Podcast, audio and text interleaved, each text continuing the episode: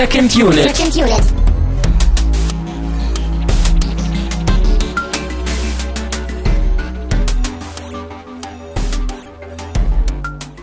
Herzlich willkommen zu einer neuen Ausgabe der Second Unit. Mein Name ist Christian Steiner und ich habe bei mir den Anime- und Japan-Experten Tamino Mut. Oha, ja, so ungefähr. Na, nach Zumindest im deinem, Geiste. nach deinem äh, Enough Talk Marathon mit Arne zu, wie ich gelernt habe, Studio Ghibli, Mhm. bist du von uns beiden schon der Anime-Experte, das kann man so sagen. Ja, da sprichst du es gleich an. Also für alle Leute, die traurig sind, dass ich ja nicht mehr so oft hier bin bei Second Unit, die können dann gerne mal bei Enough Talk vorbeischauen. Da habe ich mit äh, Arne eine sehr epische Sendung zu dem Werk von Miyazaki aufgenommen. Das sind, glaube ich, so fast fünf Stunden geworden. Also hat man auch mehrere Tage was von. ähm, und wir haben wirklich so versucht, so das ganze Werk von ihm uns mal anzuschauen mit dem Fokus auf äh, einige wenige Filme daraus dann. Mhm. Ja, ist, glaube ich, ganz schön geworden.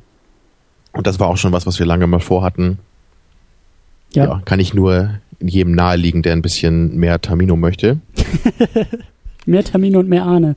Ja, Mhm. wie habt ihr das denn, ich habe da auch noch nicht reingehört, aber wie habt ihr das denn gemacht? Weil äh, so diese Ghibli-Nummer ist ja eigentlich auch schon ein Brett, oder? Also ich weiß jetzt nicht genau, wie viele Filme, aber das sind doch schon einige, die da aus dem Studio rausgefallen sind. Ja, wie haben wir das gemacht? Wir haben halt eine Menge geredet. Ne?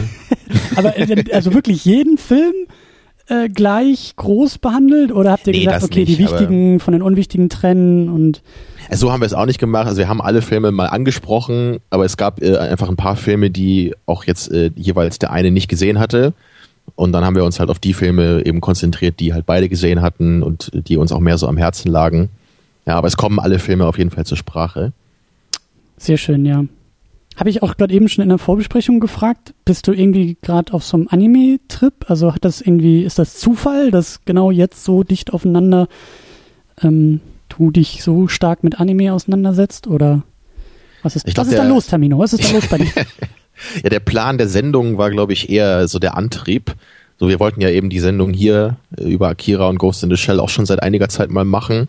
Das hatte ich halt auch immer so im Hinterkopf und deswegen habe ich dann auch einfach mal äh, in den letzten Monaten noch vielleicht ein bisschen öfter so nach Anime-Filmen geschaut, generell, als ich das sonst so machen würde. Mhm.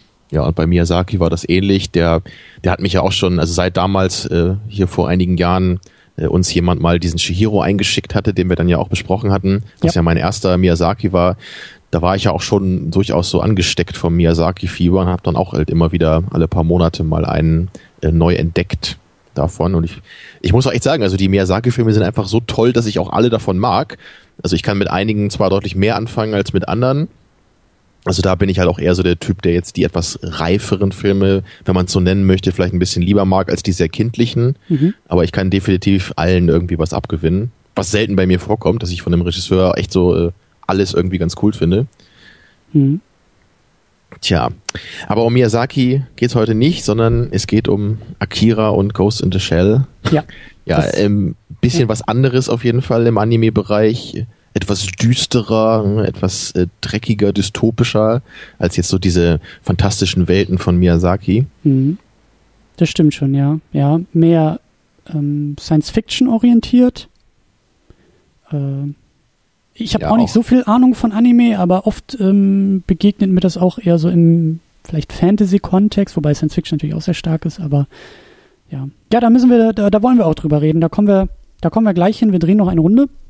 Weil, wie du auch so schön gesagt hast, wer äh, nicht genug von Tamino kriegen kann, kann es auch in Kombination mit mir in einem neuen äh, Album, in einem neuen Bundle, in einem neuen Paket kriegen. Wir haben nämlich ähm, uns neulich auch nochmal hingesetzt und haben nochmal über Mittelerde gesprochen. Und besonders über Peter Jackson und ganz besonders über den Hobbit.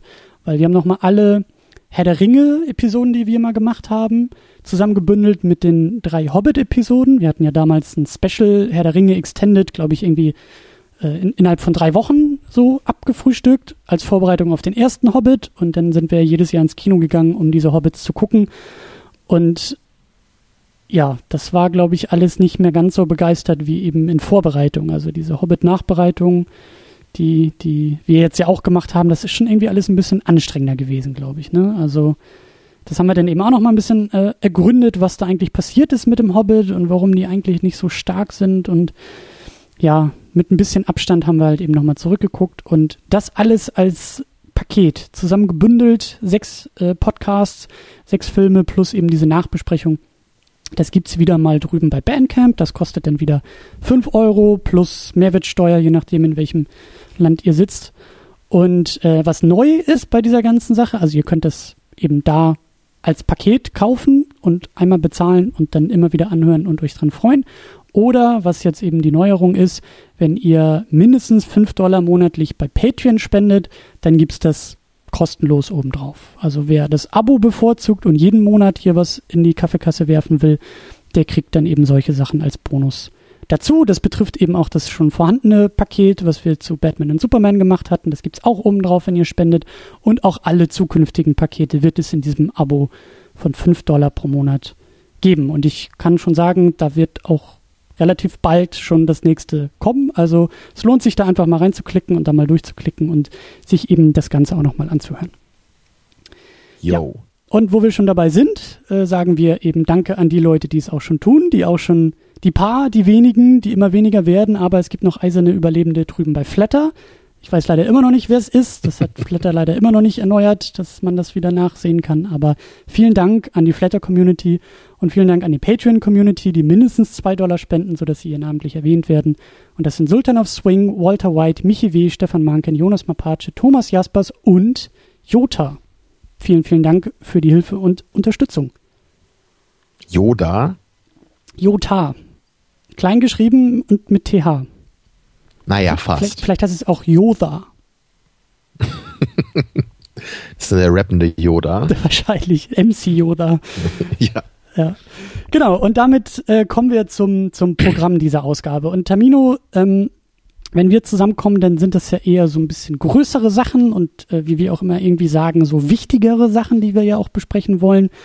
Und du hast es erwähnt, dieses Anime-Double-Feature verfolgt uns auch schon länger. Ich glaube, so ein, zwei Jahre haben wir das irgendwie also wir hatten es auf jeden Fall wiederholt in unseren Neujahrsvorsätzen, das weiß ich, dass es, äh, dass wir es ein, ein Jahr nicht geschafft hatten und dass es dann nochmal auf die Liste gekommen ist.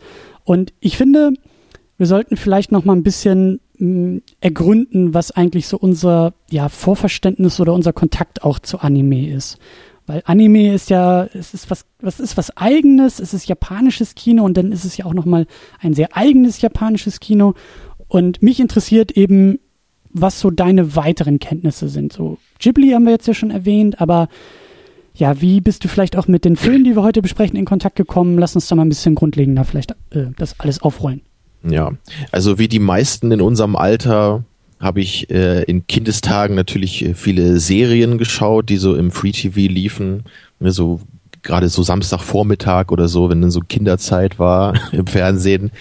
Ne, oder irgendwie so nach der Schule mittags, wenn man dann mal so den Fernseher beim Mittagessen angeschaltet hat, mhm. Äh, da lief natürlich dann immer viel Anime-Kram, ne, über, über Dragon Ball oder die, die Kickers oder ja. Sailor Moon oder was auch alles äh, da so lief. Ne, so daher, also das waren so die ersten Bezugspunkte, die ich so mit äh, Anime hatte. Ähm, das war allerdings nie so, dass mich das jetzt so super umgehauen hätte. Ich war jetzt nie so der Hardcore Dragon Ball Fan. Also ich habe das zeitweise dann mal mehr und mal weniger geguckt. Mhm. Ich fand das aber eigentlich immer ein bisschen bescheuert so, aber auf eine ganz charmante Weise. Ich denke mal, das ist es ja irgendwie auch.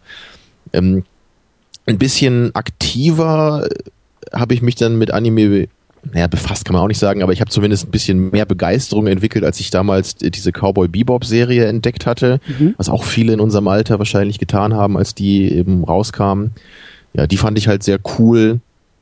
Äh, genauso wie Lupin the Third, was ich auch in der Miyazaki ähm, erwähne, weil äh, der allererste Film von Miyazaki, der noch nicht im Studio Ghibli erschienen ist, der handelt nämlich auch von Lupin the Third. Sagt ihr das überhaupt irgendwas? Mhm. Ja, ist so ein, ist so ein Anime über so einen Meisterdieb und äh, seine Freunde und Bekannten. Ist recht locker und äh, lustig und abenteuerlich gemacht. Ähm, also es, ich habe gesagt, also es, spielt, es ist so ein bisschen wie Indiana Jones vielleicht im moderneren Setting, so vom Ton, mhm. Ne, mit ganz äh, charmanten Figuren und Ideen. Und äh, Lupin muss halt meistens irgendwelche Sachen klauen in irgendwelchen äh, schwer bewachten, äh, was auch immer so.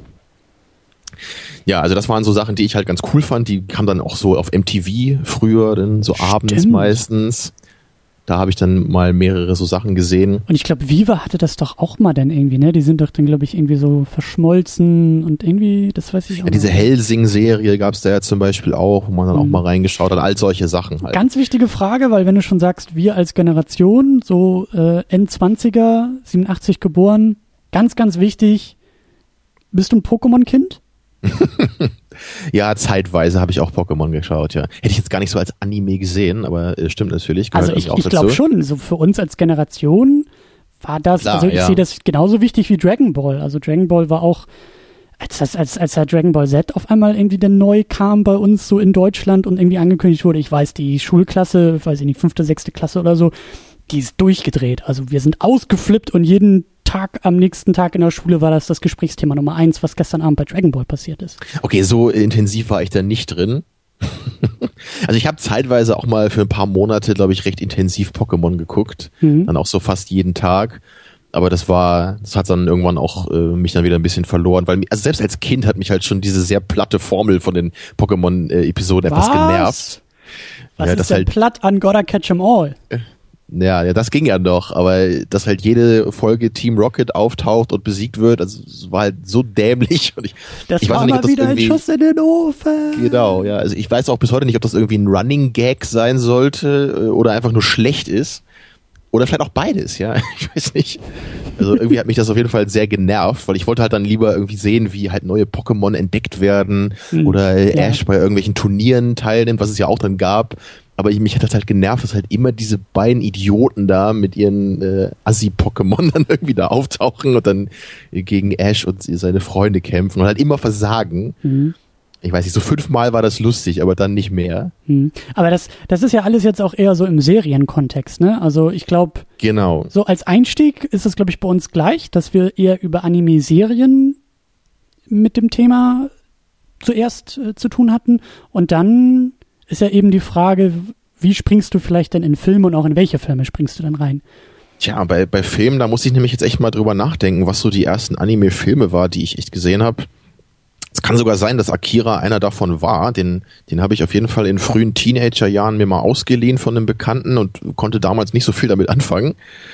Ähm, und habe den dann über die Jahre oder mit einer recht großen Zeitspanne dazwischen, glaube ich, irgendwann nochmal gesehen und dann hat er deutlich mehr geklickt als damals und ist ja seitdem dann auch einer meiner, naja, nicht so Top 20 Filme vielleicht, aber auf jeden Fall einer der Filme, die ich schon noch so in den weiteren Kreis der Lieblingsfilme fassen würde. Krass. Ja, und ähm, Ghost in the Shell haben wir, glaube ich, ja auch mal zusammen gesehen zum ersten Mal, wenn ich mich jetzt nicht irre. Ich glaube auch. Ich glaube, den habe ich dir damals gezeigt. Äh, ich glaube, Rian war auch noch dabei. Der, der vom Daily D-Pad, der kannte den, glaube ich, auch schon. Ich glaube, wir haben den zu dritt geguckt.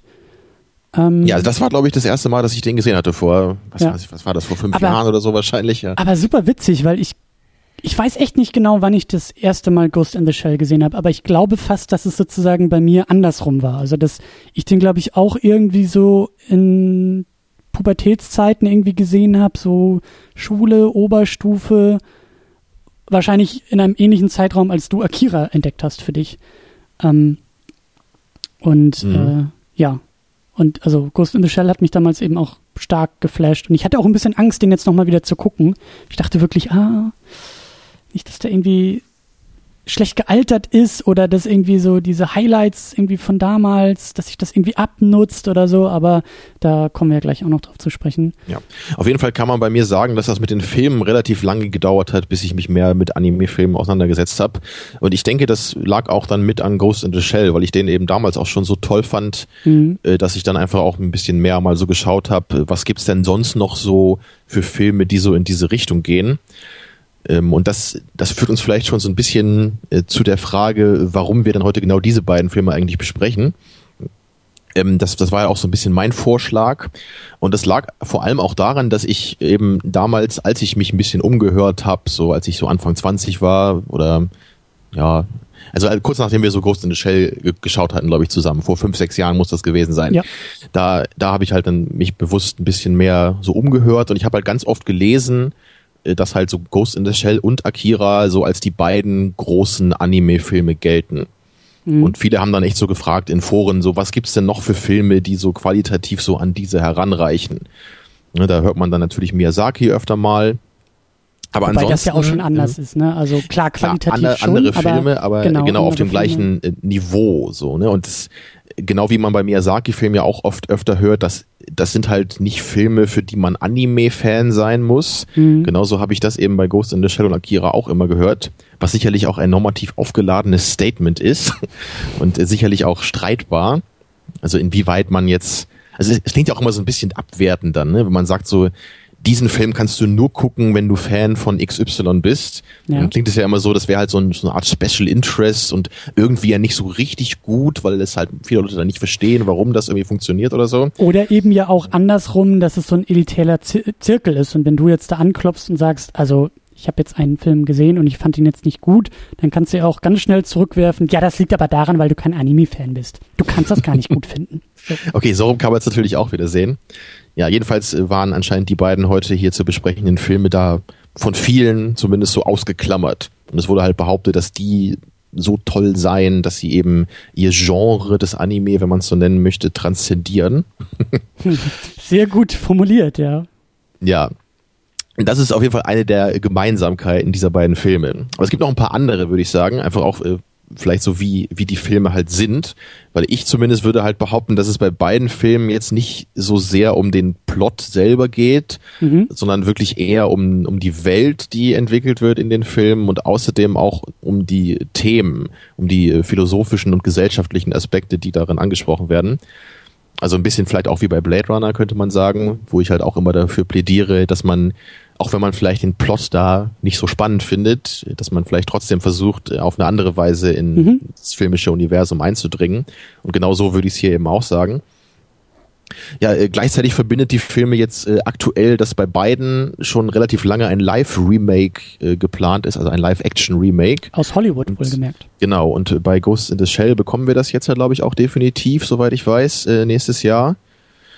Und äh, bei Akira ist es schon seit äh, vielen Jahren irgendwie so in der Schwebe, wie man das ja mal so kennt aus Hollywood. Da ist aber, glaube ich, noch nichts Handfestes Mhm. jetzt irgendwie äh, gemacht. Ich glaube, zwischendurch wurde das George Miller, also dem Macher von den Mad Max-Filmen, mal angeboten. Aber er hat das, glaube ich, abgelehnt, weil er halt andere Sachen äh, machen wollte. Also ich glaube, es ist immer noch in der Phase, dass es so durchgereicht wird durch Hollywood. So, ähm, ja, also die Rechte gibt's da auf jeden Fall irgendwo. Und es wird halt seit Jahren versucht, das irgendwie zu verwirklichen.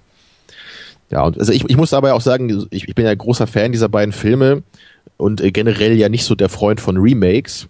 Aber gerade bei so einem Anime-Film, der jetzt ja auch schon so einige Jahre immerhin auf dem Buckel hat, da könnte ich mir jetzt schon vorstellen, dass man da mal so ein, so ein Remake machen kann.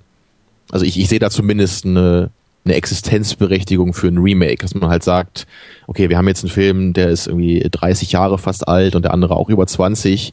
Äh, Da kann man schon jetzt mal sich wieder ranwagen, würde ich sagen. Da sehe ich jetzt mehr Sinn drin, als jetzt irgendwie das äh, Spider-Man-Franchise zum, zum dritten Mal in einer Dekade zu rebooten. Ja, ich, meine Befürchtung ist nur so ähnlich wie bei Godzilla, dass einfach ähm, das, was diese Filme auszeichnet, und ich glaube, da ist auch, also jetzt hier bei diesen beiden, also Akira und Ghost in the Shell, ich glaube, da ist auch eine starke kulturelle Identität vorhanden, also eine japanische kulturelle Identität, die da auch verhandelt wird. Und da ist dann natürlich die Frage, was macht Hollywood wieder draus? Ne? Ich meine, wir haben es ja auch gesehen bei dem Oldboy ähm, äh, Remake, das haben wir ja auch mal hier besprochen, das Original, das Hollywood Remake. Und du merkst ja schon, da verliert sich einfach eine ganze Menge. Und ähm, ist halt eben auch so, wie du sagst, ne, die, die Themen dieser beiden Filme sind halt so wichtig und so stark. Und ich befürchte einfach, dass Hollywood sagt, naja, wir übernehmen die Action und dieses ganze philosophische Zeug, das ist so unwichtig, das machen wir einfach mal nicht. Und dann stehst halt wieder da vor so einem Zombie-Film und weißt einfach nicht, was das jetzt nun sein soll. Aber natürlich, du hast recht. Wir müssen erstmal so offen und so optimistisch wie möglich rangehen und lassen uns dann nachher von einem konkreten Film überzeugen oder auch eben nicht überzeugen. Ja, also es ist bei mir zumindest so, äh, obwohl ich jetzt natürlich auch nicht sagen würde, dass bei den Anime-Filmen große Probleme sind, äh, die äh, deswegen ein Remake äh, nöt notwendig machen, würde ich, glaube ich, mir trotzdem das äh, Live-Action Ghost in the Shell Remake anschauen, wenn es denn rauskommt. Also da habe ich auf jeden Fall genug Scarlett Interesse dran. Ja, es ist völlig egal, welcher Film. Solange man sie sieht. Also wenn es nur ihre Stimme ist, dann interessiert es mich nicht. Ja, das ist zu wenig, ja. Ja. Ja. Ja, also das waren auf jeden Fall so ein paar äh, Gemeinsamkeiten der, der Filme, warum man die vielleicht ganz gut in eine Sendung packen kann.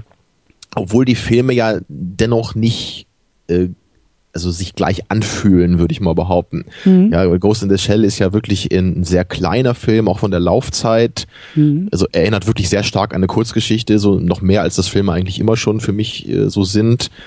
Und äh, der, der Stil ähm, ist jetzt auch ein bisschen anders als bei Akira. Ne? So Ghost in the Shell ist eher ein bisschen reduziert, ein bisschen melancholischer vielleicht auch. Mhm. Und Akira ist, ist ja, also Akira hat natürlich auch eine coole Stimmung und Atmosphäre, aber halt ganz anders und ist sehr brutal und äh, abgedreht, gerade in der zweiten Hälfte. Ne? Ja. Ja, also in der Hinsicht sind die Filme dann schon noch ein bisschen was anderes. Ja, ja aber ich denke, wir fangen dann auch äh, vorne an, chronologisch, ne, mit Akira. Mhm. Ich weiß auch gar nicht genau, äh, inwieweit man sagen kann, dass Akira auch Ghost in the Shell beeinflusst hat.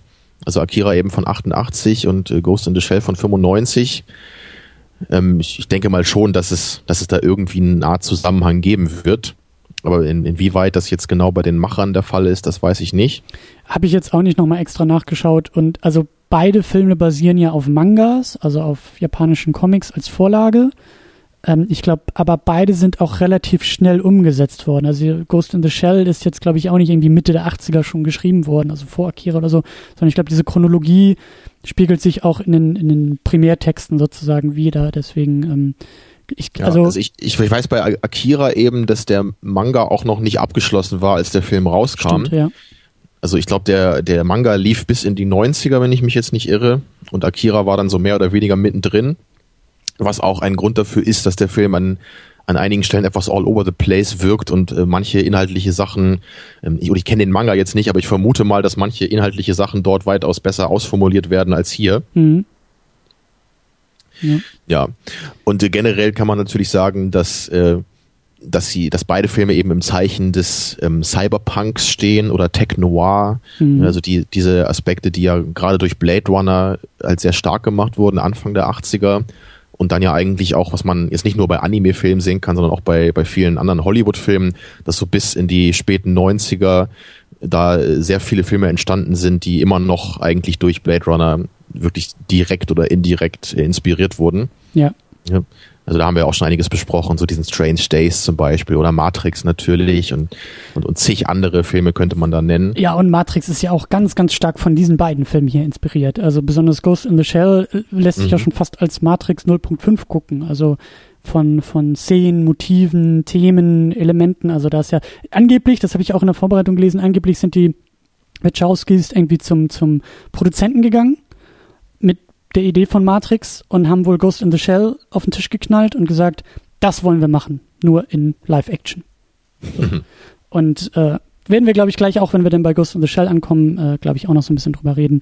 Aber ähm, ja, also und auch da die große Bedeutung der beiden Filme, ne? Also dass die halt eben auch bis Richtung Hollywood strahlen und auch eigentlich bis in die Gegenwart immer noch ja so eine gewisse so einen gewissen Einfluss haben. So, das also die sind nicht abgenutzt die Filme. Ja, eine weitere Gemeinsamkeit der beiden Filme gibt's auch noch, äh, was die jeweiligen Regisseure angeht, weil die beiden Filme auf jeden Fall so das äh, Magnum Opus der jeweiligen Leute sind. Ich habe jetzt äh, bei, von beiden bei weitem nicht äh, alle Filme gesehen, eher nur so ein, so ein paar von jedem. Aber was ich so äh, gelesen habe und auch so bei der Recherche gemerkt habe, also fast alle anderen Filme von denen sind wirklich bei weitem nicht so bekannt oder relevant wie die beiden, die wir heute besprechen. Mhm gerade von dem Akira-Regisseur, dem äh, Katsuhiro oder Omoto heißt der, glaube ich. Äh, nee, Otomo. Katsuhiro wahrscheinlich, Otomo, ja, japanische Aussprachen. Da hatte ich schon, äh, bei, da hatten wir schon beim äh, Miyazaki-Cast unsere Freude mit. Ja.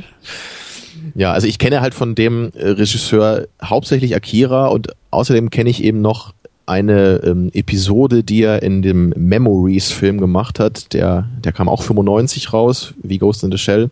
Den habe ich auch schon mal irgendwann erwähnt hier. Das ist so ein Film von drei verschiedenen Regisseuren, die da jeweils ein so eine Kurzfilm-Episode gemacht haben. Und äh, die, die letzte dieser drei Episoden, die sogenannte Cannon Fodder-Episode, die ist auch eine meiner äh, absoluten Anime-Highlights. Ist nur ein bisschen über 20 Minuten lang aber ist äh, wirklich eine extrem abgefahrene Dystopie von so einer futuristischen Stadt, äh, in dem das ganze Leben äh, in der das ganze Leben davon beeinflusst wird, wie so eine riesige Kanone geladen wird. Mhm.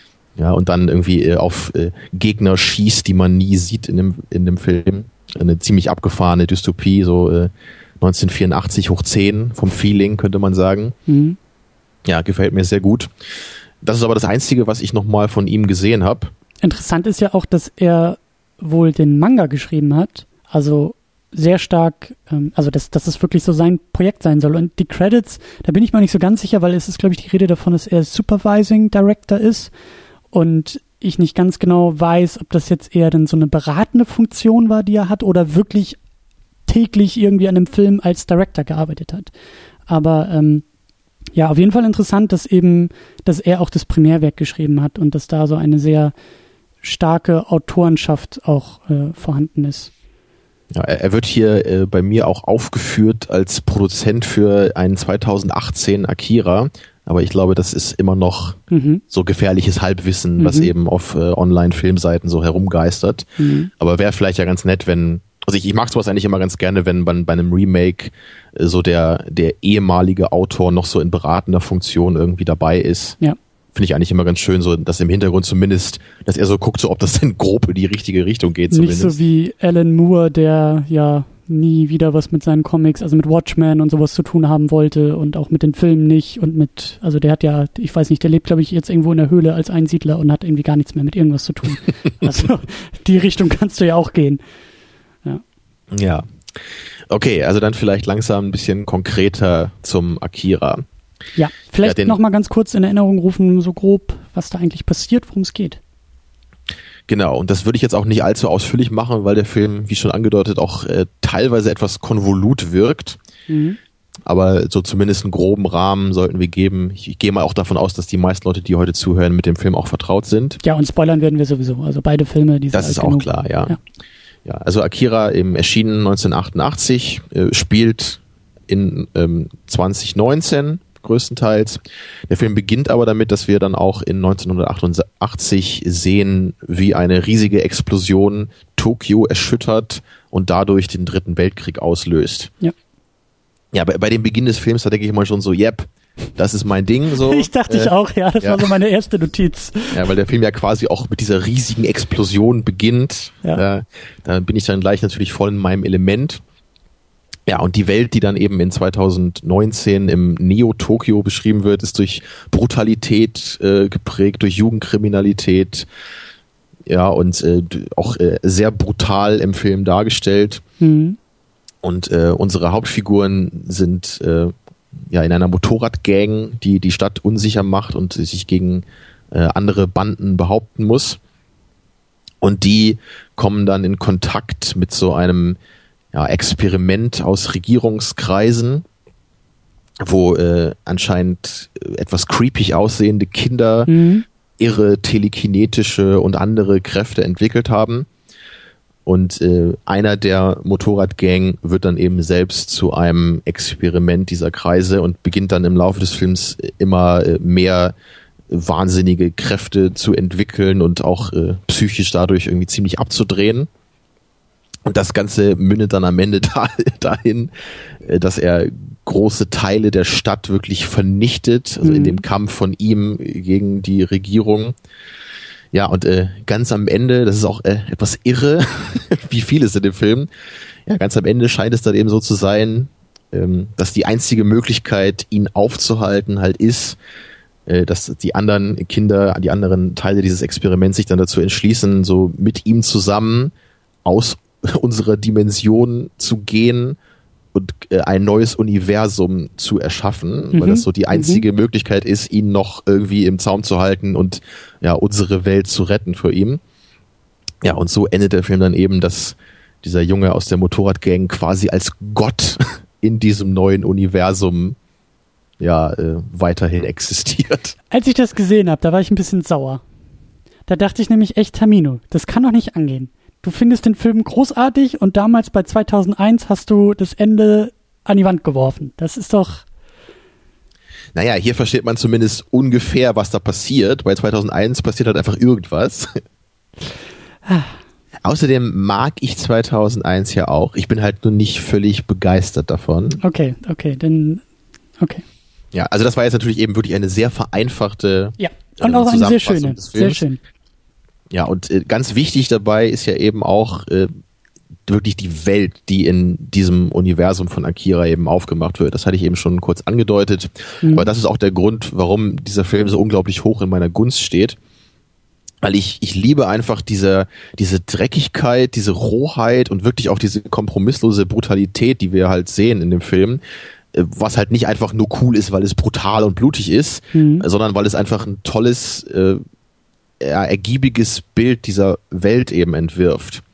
Und soweit ich weiß, ähm, gab es auch im, im wirklichen Japan, äh, ich glaube vornehmlich in den 70ern, auch viele Probleme so mit Jugendkriminalität. Und äh, man könnte deswegen vermuten, dass das auch ein, also dass das eben verarbeitet wurde in dieser Dystopie. Ja, Spannend. und generell, ähm, generell gibt's halt auch noch andere Sachen, die in dieser Welt äh, gezeigt werden, die ich sehr geil finde. Zum Beispiel diese diese Art Propheten, die man da ja so sieht in manchen Szenen, die so den Weltuntergang äh, verkünden. Und äh, nach, nach diesem Akira, den ich jetzt noch gar nicht mhm. erwähnt habe, in meiner ganz kurzen Inhaltsangabe eben, äh, also Akira war eben auch einer äh, dieser Kinder, die äh, vor, wie war es im Film, ne, vor einigen Jahren, also von 2019 im Film, 1988 zurück, ne, also äh, was ist das, 33 Jahre, der also vor 33 Jahren da Nee, 31 Jahre, ne? Mathe, oha. Ich bin jetzt auch gerade nicht in der Lage mitzurechnen, aber ja. Mhm. Ja, der da eben äh, an dieser Explosion nämlich schuld war, die mhm. das ehemalige Tokio vernichtet hat. Ja, und äh, also er war eben einer der mächtigsten in dieser Experimentiergeschichte und ähm, im Laufe des Films erfährt man ja auch, dass, dass, äh, dass es so Drogen gibt, die diese Kräfte halt etwas äh, runterhalten können bei den einzelnen Subjekten. Mhm. Deswegen sehen diese Kinder halt auch so creepig aus, mit ihren grünen, eingefallenen Gesichtern. Und äh, deswegen altern sie wahrscheinlich auch nicht. Ja, und äh, jedenfalls finde ich es cool, dass, dass halt dann, dass halt so eine Art religiöser Kult eben entsteht, um, um diese mysteriöse Figur des Akira. Mhm. Ja, obwohl er ja eigentlich nur dadurch bekannt ist, dass er äh, so das Ende des alten Tokio eingeleitet hat, gibt's halt äh, so Leute, die ihn irgendwie anbeten und sich äh, fast wünschen, dass er die Welt erlösen würde. Mhm. Also das mhm. also total abgefahrene Ideen da drin. Mhm. Ja, ich finde ich finde den auch, ähm, also ich habe den jetzt zum, zum ersten Mal gesehen und äh, ich glaube, dass dein Fazit zu 2001 mein Fazit zu Akira ist. Also ich äh, liebe den jetzt auch nicht über alles, aber ich sehe schon, dass der sehr, sehr stark ist. Und für mich sind so die größten Anknüpfpunkte gewesen, und ich glaube, das ist auch keine große Überraschung, ähm, dieses ja, Thema von Macht und, und Kräften und ja irgendwo auch, ich meine, der Film macht das dann ja auch irgendwann sehr deutlich, eigentlich diese Art Superhelden-Thematik, die da aufgemacht wird. Also der, der, ähm, der Junge, der ja da diese Kräfte bekommt und entwickelt, der sich ein Cape schnappt und dann ja eigentlich auch auf der Suche nach Akira ist. Nach ja, stimmt, Christian. Also das, warum findest du den Film denn nicht so super geil, wenn der Typ da ein Cape um hat? Ja. Um mich mal für die 2001-Schere hier zu revanchieren. Stimmt, das müsste eigentlich mein neuer Lieblingsfilm sein, ja, du hast recht. Genau. Ähm, nee, aber also ich fand es vor allen Dingen auch so, so, so interessant und so krass, weil so ganz tief in meinem Hinterkopf ist eben auch die Frage jetzt mit dieser ganzen Superhero-Unit-Auseinandersetzung und so, wie ist, also Superhelden sind ein sehr amerikanischer Mythos, ein, ein, ein sehr amerikanisches Kulturgut, wenn man so will. Ich frage mich sowieso die ganze Zeit, okay, aber das muss ja wahrscheinlich auch irgendwo in anderen Kulturkreisen mal aufgegriffen werden oder ähnlich oder anders ausformuliert werden. Und da fand ich das so interessant, dass auf einmal dieser Akira, den ich ja gar nicht so, also ich wusste ja nichts von dem Film eigentlich, außer dass es halt einer der Überanimes ist. Und auf einmal putzelt diese, diese Thematik da so durch, bei der ich dann dachte, oh krass, das hätte ich jetzt nicht erwartet, dass das hier so aufgemacht wird. Und vor allen Dingen auch mit diesem Twist, in gewisser Weise, dass es ja eben nicht die Origin Story eines Helden ist, sondern ja eigentlich eher eines, eines Bösewichten, wenn man so will.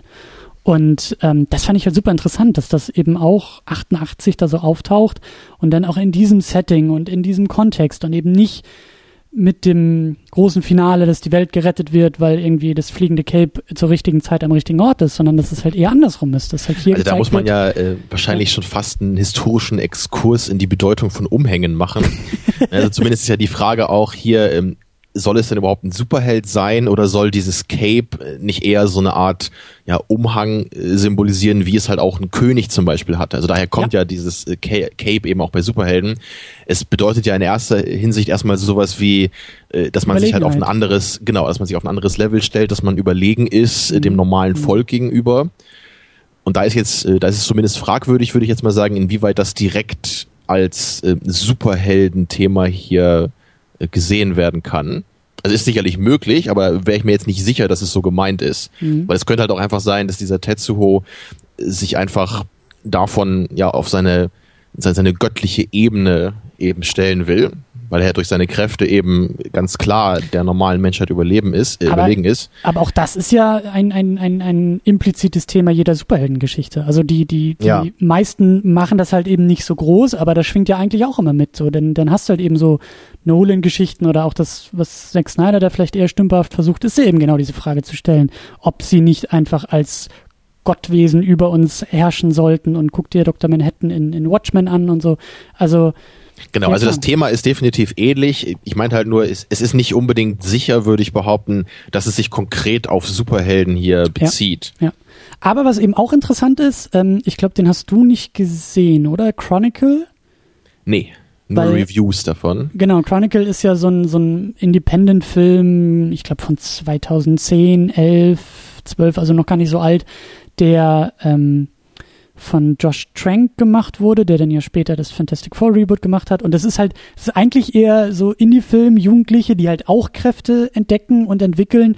Und gerade das Finale hat mich halt ganz, ganz stark an, also jetzt bei Akira an Chronicle erinnert und so, dass ich dachte, krass, jetzt verstehe ich auf einmal wieder den Film ganz neu, weil der sich halt explizit auf Akira irgendwie bezieht und referenziert. Und dann war es eben auch interessant, das auch nochmal in der Recherche dann zu lesen, dass eben wirklich da auch irgendwie direkte Verbindungen einfach da sind. Also dass, dass der als direkte ähm, Inspiration und, und Quelle auch irgendwie genannt wird. So, also bei Chronicle ist das dann auch so, dass einer dieser äh, Teenies ja. da ja. so eine Art äh, Psychose entwickelt ja. und meint, er ist jetzt irgendwie so der größte Gott und keiner kann ihn aufhalten ganz, und so. Ganz genau. Und das ist halt eben, also der Unterschied ist ein bisschen, dass eben äh, die, die, also es ist halt eine Dreiergruppe und alle drei entwickeln halt so Kräfte. Also da gibt's halt eben nicht so dieses Gefälle wie jetzt bei Akira, aber es ähm, steuert halt auf ein ähnliches Finale hin, dass wirklich einer der drei Jungs halt eben zum, in Anführungszeichen, Bösewicht wird und ähm, halt eben, ja, dieses aus großer Kraft folgt große Verantwortung eigentlich eher ablehnt und sagt, aus großer Kraft folgt einfach nur große Macht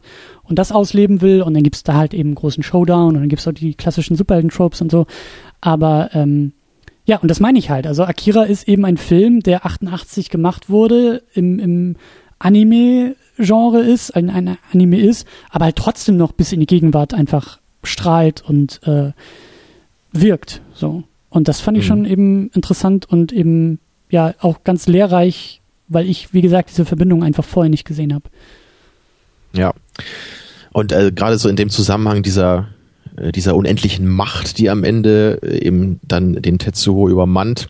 Ich finde diese Idee ziemlich cool in dem Film. Das, das wird ja in einem, in einem Schlüsseldialog ähm, wird das ähm, der Hauptfigur, dem Kaneda, diesem Anführer dieser dieser Biker-Truppe, der sich ja dann auch um seinen Freund Tetsuo sorgt, wird ihm das ja dann offenbart, so durch, äh, durch Telepathie, äh, von, von diesem einen Mädchen ne, mit, der, mit der grünen Haut. Sie spricht ja dann einmal so durch die Freundin von Kaneda mhm. und erklärt ihm, so dass es halt in der Welt schon immer so eine Art Kraft gab. Also es muss ja immer irgendwie einen Grund geben, so wird es im Film gesagt, warum zum Beispiel ähm, ja sich sich äh, amöbenartige Tiere so weit entwickeln konnten wie äh, bis hin zu Menschen. Ja, also muss es diese Energie ja schon immer irgendwie in impliziter Form gegeben haben. Mhm. Und genauso absurd, wie es halt äh, wäre, sich vorzustellen, dass eine Amöbe menschenähnliche Kräfte hätte, ne, so ähm, ja over the top ist es dann eben, wenn Menschen ja diese Kräfte entwickeln, die Tetsuo entwickelt im Film. Mhm. Und also diese Idee finde ich sehr fasziniert, sich halt zu überlegen, ne, dass wirklich diese diese ja Art göttliche Macht irgendwie ja eigentlich schon immer in in alles und jedem steckt und durch irgendwelche Experimente möglicherweise entfesselt werden könnte. Mhm. Also es ist für mich ein sehr geiles Gedankenexperiment. So und ja, und was dann eben daraus folgt, das, das kann man natürlich dann auch metaphorisch äh, ein bisschen weiter runterbrechen. indem man sich auch vielleicht so die, die Ausgangsposition des Films nochmal anschaut. Ähm, es ist ja sicherlich kein Zufall, dass der Film nach dem Dritten Weltkrieg spielt. Und äh, ja, wie wurde der Dritte Weltkrieg ausgelöst? Eben durch nukleare mhm. Waffen. Also wir sehen ja schon, dass die Menschheit eigentlich an einem Punkt ist, wo sie ja vielleicht schon über das hinausgegangen ist, was sie eigentlich äh, zu tun imstande hätte sein dürfen, könnte man vielleicht sagen. Also es, sie ist ja schon so mächtig geworden, dass durch nukleare Waffen also ein derartiges Zerstörungspotenzial vorherrscht, dass, äh, dass wirklich ein, der dritte Weltkrieg ausgelöst wird, äh, dessen Folgen wir ja nicht so richtig sehen im Film, aber das kann man sich ja natürlich ausrechnen, was das bedeuten würde. Ja, aber dennoch, also selbst in dieser Post-World War III Welt gehen diese Experimente immer noch weiter und äh, die Menschheit strebt immer noch danach, mhm. noch größere Mächte irgendwie freizusetzen oder zu erforschen. Und das ist natürlich äh, auf ihre Weise ein sehr äh, eindringliches Statement. Ja, was, was in gewisser Weise die menschliche Natur eben sehr treffend beschreibt. Ne? Es ist eben, ja. es ist nie genug. Es ja. ist die Menschen streben im, im immer weiter nach Fortschritt, egal was das auch auf der Schattenseite dann immer bewirken kann. Ja, und, und ähm, ja, und, und also diese Warnsignale, ne, die der Film dadurch ja sendet, also dass ja eben, wie du sagst, so die Atombombe zum Dritten Weltkrieg führt. Oder also zumindest äh, in der Bildsprache. Es war ja eigentlich Akira, der da ja irgendwie explodiert. Aber ja, das, das wird im Film ja auch nicht so richtig äh, geklärt es ist ja eben so, dass, dass diese Explosion, genau wie du sagst, durch diesen Akira ausgelöst wird. Ähm, da habe ich mich auch ein bisschen äh, belesen in Foren. Also die meisten Leute vermuten wohl, äh, dass es in diesem Universum so ist, äh, dass eben dann andere Mächte äh, also das wäre die eine Möglichkeit, dass andere Mächte eben vermuten, dass äh, Japan eben an so neuen, völlig äh, mächtigen Waffen forscht mhm. und dass das irgendwie sozusagen dann zu einem Konflikt geführt hat. Ja, oder andersrum, äh, dass eben die japanische Regierung selber äh, diese Experimente verschleiern möchte und deswegen behauptet, es wäre eben ein nuklearer Angriff gewesen, der Neo-Tokio zerstört hat. Mhm. Ja, also deswegen nur, um dieses Experiment zu verschleiern, dann selber in den Dritten Weltkrieg einsteigt. Ja, also wie gesagt, wird im Film eben nicht ganz genau gesagt, muss man sich ein bisschen selber zusammenreimen dann. Ich hatte das halt so verstanden, dass irgendwie Akira selbst, ja, ich weiß nicht, ob er jetzt explodiert, aber also das ich habe es halt so verstanden, dass Akira den gleichen Weg durchläuft wie Tetsuo, war das, glaube ich? Genau. Dass halt diese, also die, die, die Menschheit war auch 88 oder nee, also das muss ich nochmal irgendwie, glaube ich, glaube ich, äh, sortieren. Also die Experimente mit den Kindern waren doch vor 88.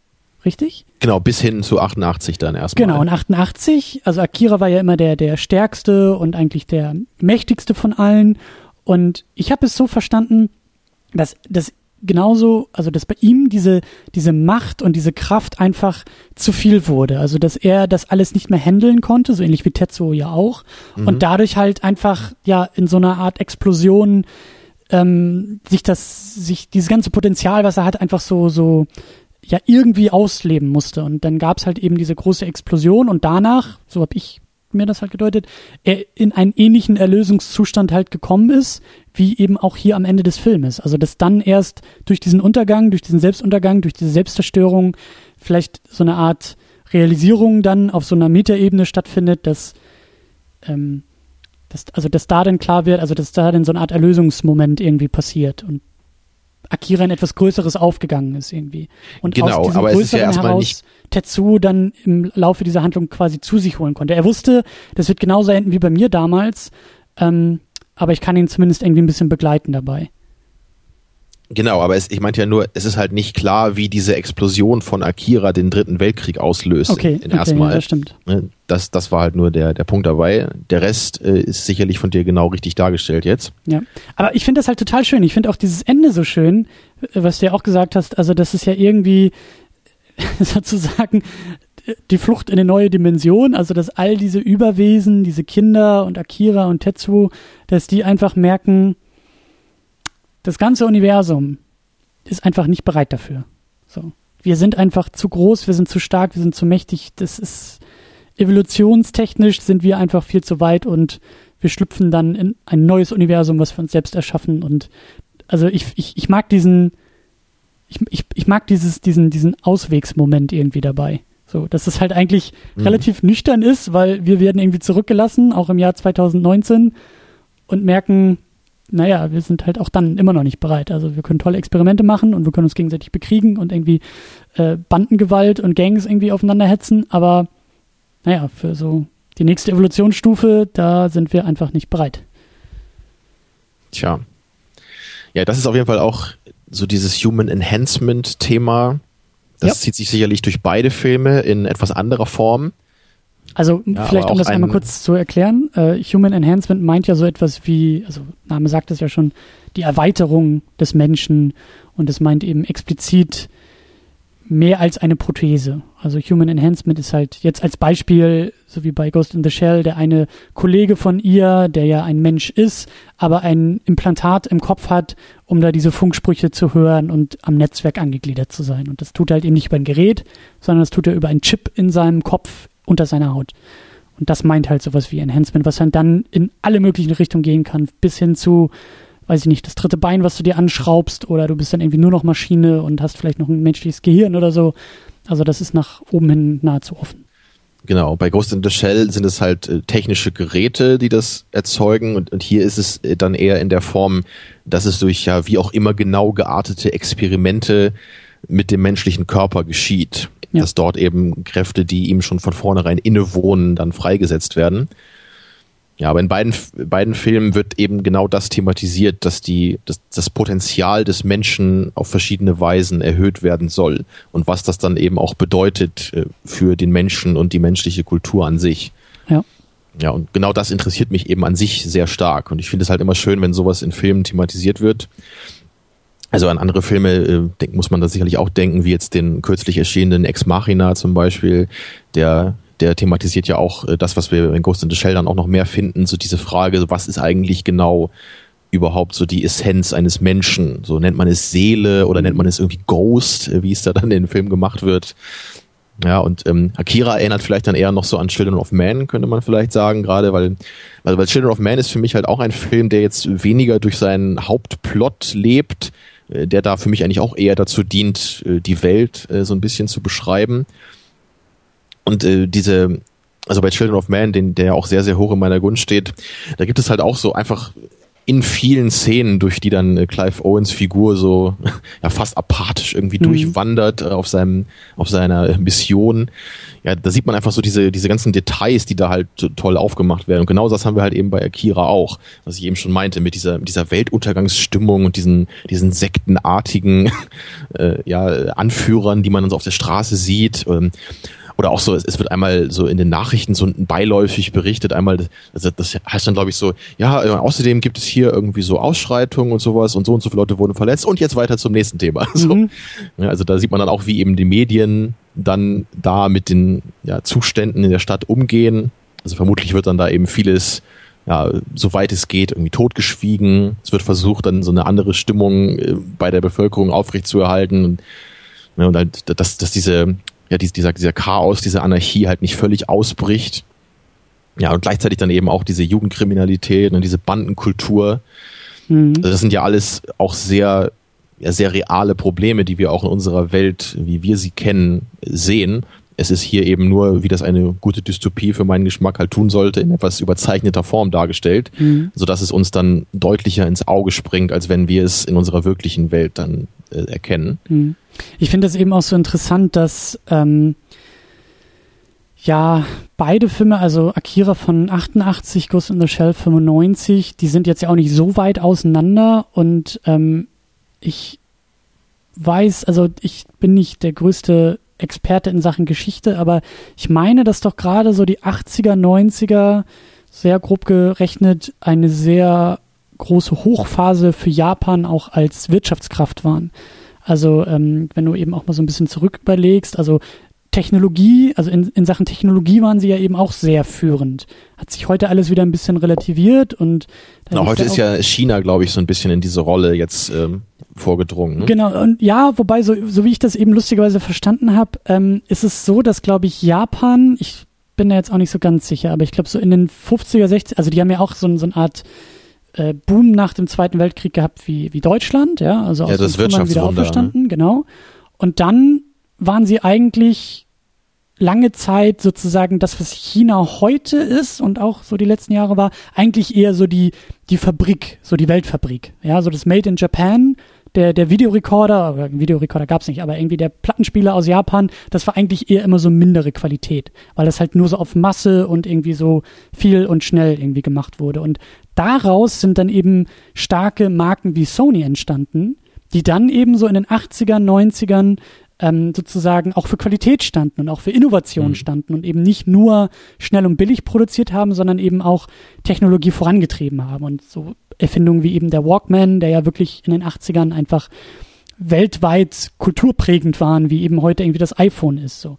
Das kam halt eben aus Japan. Und ich finde es eben so interessant, dass dann solche Gedanken eben aufkommen, wie eben A, einerseits so, ja, vielleicht irgendwie Angst vor dem Dritten Weltkrieg, natürlich, irgendwie der Kalte Krieg, der irgendwie äh, passierte und, und ähm, tonangebend war, aber dann eben auch so diese, ja, diese, diese Themen wie eben Human Enhancement, wie eben Technologie auf den Menschen wirkt und ich, das meine ich auch so ein bisschen mit, mit diesem Gefühl von, ich glaube, das ist eben so stark auch an dieser japanischen kulturellen Identität gebunden, dass eben so in den 80er, 90ern sowas ja gedacht wurde in Japan und eben erzählt wurde in Japan. Und deswegen weiß ich halt eben nicht, ob das irgendwie so 20, 30 Jahre später in Hollywood, ich glaube, Hollywood hat momentan andere, also Amerika hat andere kulturelle Themen oder. Genau, wenn, so. wenn Tetsuho dann in dem Hollywood Remake die, die Stadt zerstört, dann wird dann gleich wieder 9-11 thematisiert. Ja. ja, oder ich weiß nicht, ist denn das Militär auf einmal irgendwie äh, der große, der große Sieger irgendwie im Hollywood Remake und eben nicht so genauso unfähig wie im Original, sondern also so,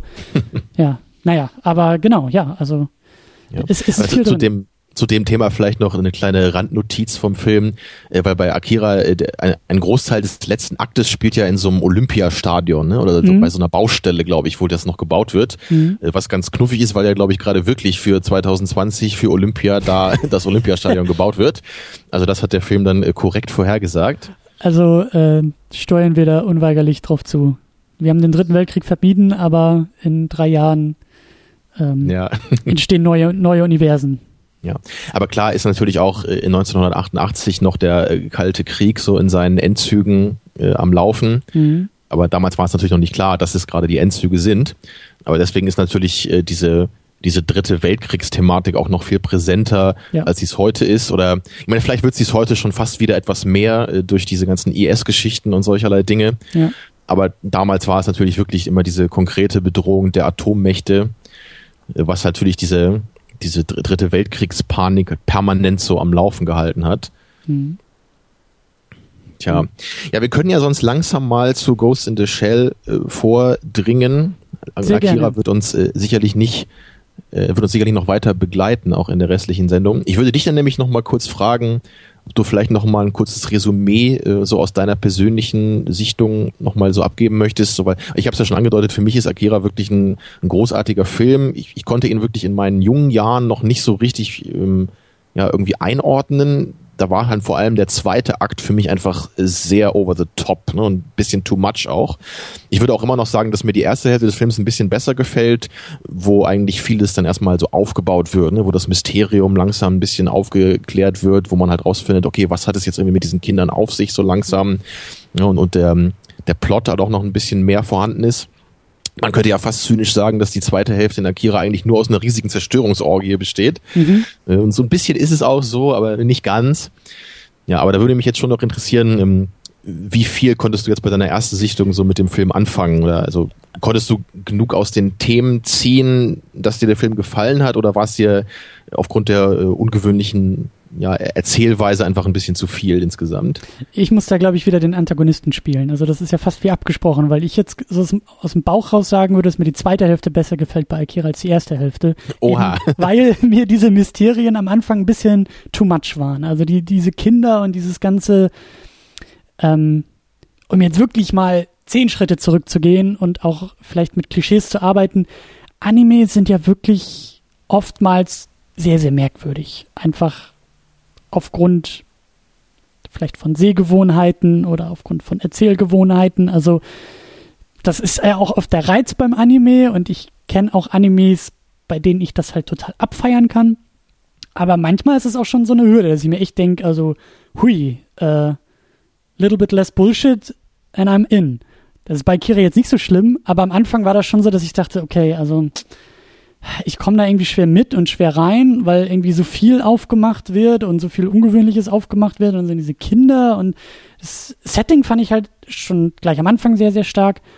Aber als dann immer klarer wurde, wo es hingeht und auch sozusagen dieser, die Prämisse ausformuliert und gesetzt wurde, dass Tetsu halt jetzt mit diesen mit diesem Machtstreben aufgeladen ist und einfach nur immer größer und immer stärker werden will. Akira sozusagen als MacGuffin etabliert ist, ja, Tetsu sucht Akira. So, die Richtung ist klar, wir wissen, wo es hingeht.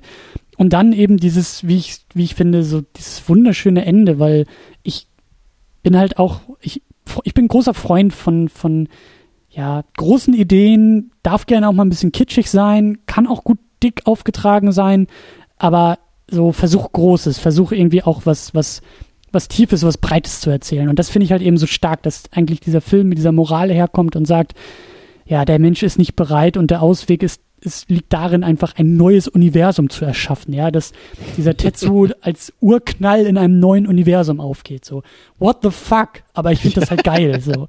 Das ist halt wieder dann, also da, da macht es Klick bei mir, da ist so dieses typische Anime, ja, dick auftragen, groß erzählen, das, das passt da in dem Moment bei mir. Mhm. Und also ich hätte jetzt im Vorfeld auch vermutet, dass Akira vermutlich weniger dein Ding ist als Ghost in the Shell. Mhm. Also das, das war schon meine Vermutung, also lag ich damit ja ganz, ganz richtig. Ich ein glaub, bisschen kenne ich ja wahrscheinlich deinen Filmgeschmack jetzt auch nach den einigen Jahren, die wir jetzt auch schon hier in der Sendung zusammenarbeiten. Ja. Ähm, ja, das also Ding bei mir glaub, ist es eben noch. Ja, ganz, ganz kurz noch, weil ich, fertig, ich glaube, ja. ähm, dass also der direkte Vergleich, auf den will ich halt nämlich auch noch mal ein bisschen eingehen. Das ist glaube ich zum Ende der Sendung noch mal ganz sinnvoll, weil auch wie gesagt so die Seherfahrung nach Akira und mit Anime und so, da will ich am Ende noch mal ein bisschen drauf zu sprechen kommen. Deswegen ähm, ja. Ja, ich, ich wollte nur noch kurz sagen, ich sehe ja auch so, dass äh, Akira schon noch so einige Schwächen wahrscheinlich hat. Die, die wiegen für mich nur nicht sonderlich schwer, weil ich eben die Stärken des Films wirklich unglaublich stark finde und gerade eben das Worldbuilding und diese sehr philosophischen Themen, die dann in der zweiten Hälfte auch noch mehr entwickelt werden, die, die holen mich einfach sehr stark ab. Ähm, natürlich, es gibt halt eben, was ich ja schon meinte, so ich vermute, das kommt eben daher, dass man einiges aus dem Manga vielleicht ein bisschen kurz und knapp in den Film geschoben hat also so zum Beispiel gibt es ja diesen Subplot noch mit diesem einen Politiker, der ja diese Revolutionsbewegung da unterstützt. Weißt du vielleicht noch, ne, dieser Typ mit den großen Vorderzähnen, mhm. dieser kleine, kleine Kerl, der dann irgendwie auch noch einmal noch irgendwie sein Geld dann da retten mhm. will und dann stirbt er irgendwie auf der Straße. Ich finde, das wirkt ein bisschen deplatziert in dem Film, weil es eigentlich mit nichts äh, so richtig was zu tun hat. Ja, und auch so im, diese ganze revolutionäre Bewegung, die ja auch nur so peripher im Plot behandelt wird, da kann mhm. ich mir vorstellen, dass das alles viel, viel wichtiger ist in dem Manga und deswegen wahrscheinlich so diese ganze Welt, die ich hier schon cool gezeichnet finde, vermutlich noch mehr Tiefgang so bekommt im Manga. Ja, und das ist halt was, was ich schon eben beim Schauen bemerke, dann, das ist dann so ein kleiner Wermutstropfen. Dann, dass es halt manchmal so ein bisschen halbgar eben wirkt, ähm, wie es hier umgesetzt ist. Ja, das ist halt für mich so der, das kleine Problem, was der Film eben hat. Ja, und Ghost in the Shell ist da im direkten Vergleich dann für mich nochmal eine Ecke stärker, weil ich den wirklich von, von vorne bis hinten absolut rund finde. Ja, das Einzige, was ich, glaube ich, Ghost in the Shell immer so ein bisschen besteuerterweise vorwerfe, ist, dass das so kurz ist.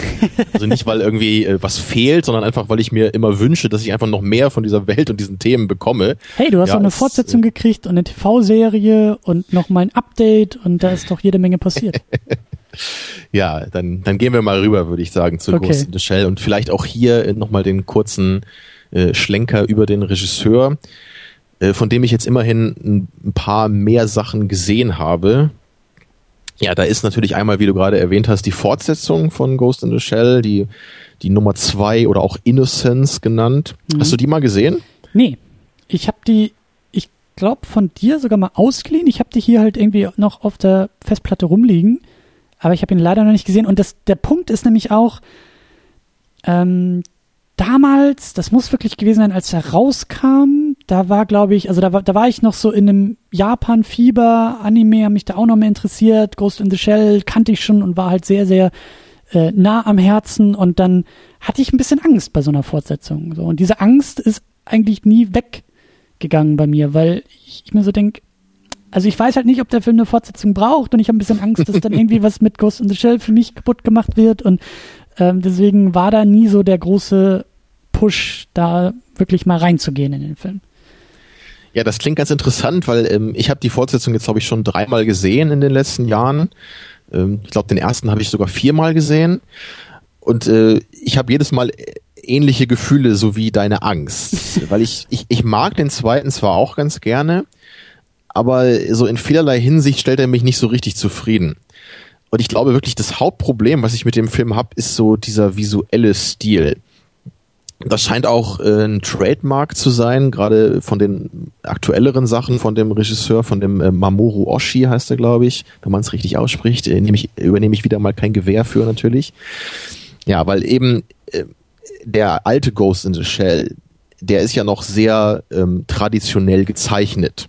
Der hat ja. zwar auch so ein paar Computerszenen, also wenn sie da äh, diese Überwachungsgeschichten zum Beispiel da machen, ne, wenn sie dieses Auto verfolgen, da sieht man ja so, so ein paar Mal so ein, so ein animiertes äh, Straßennetz oder sowas. Ne? Also so in so ein paar kleinen Szenen gibt's da so ein bisschen Computeranimation.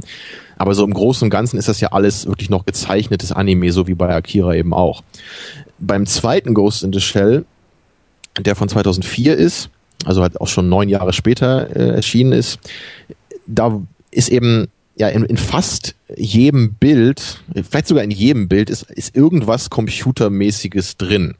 Die Figuren sind alle noch gezeichnet, genau wie im ersten Teil, aber die Umgebung ist immer mindestens so durch den Computer noch aufbereitet und äh, viel kommt auch wirklich völlig aus dem Computer. Teilweise sieht das auch ziemlich cool aus, also es ist auf keinen Fall schlecht, aber ich muss dennoch sagen, dass mich diese Mischung aus traditionell gezeichneten Figuren in einer sehr computeresken Umgebung immer so ein bisschen verwirrt und abstößt. Also der Film hat dennoch einige sehr, sehr visuell beeindruckende Szenen.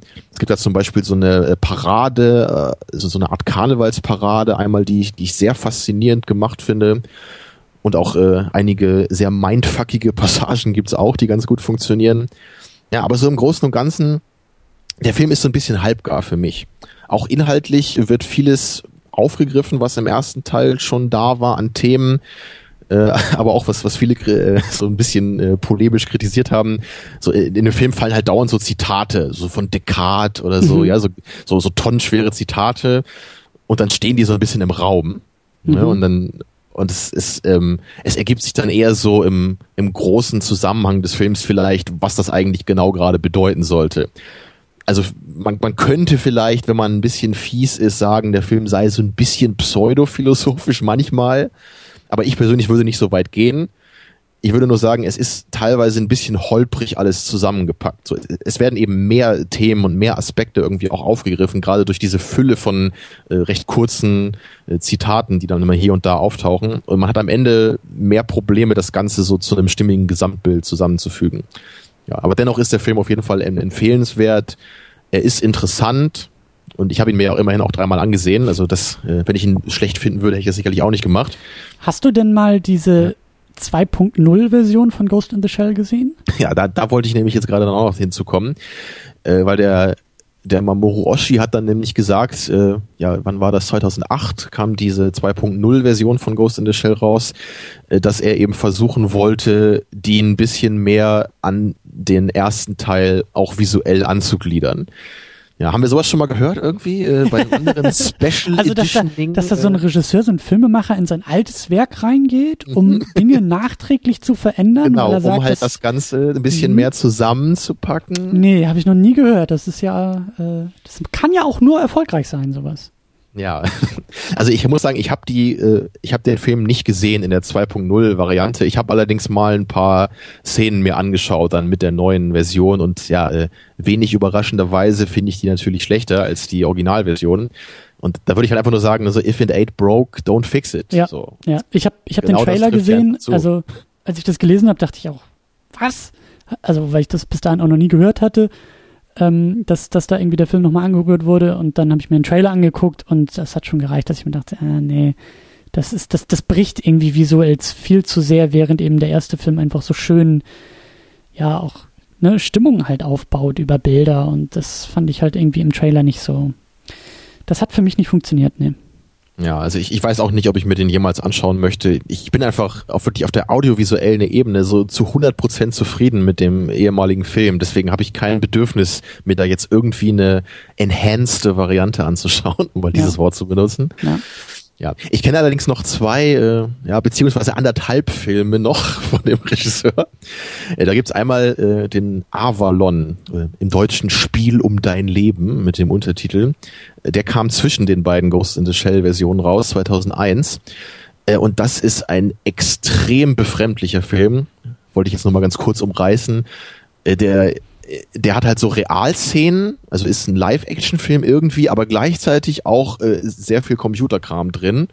Und der ganze Film hat halt so einen extrem anstrengenden, braunen, dreckigen Farbfilter.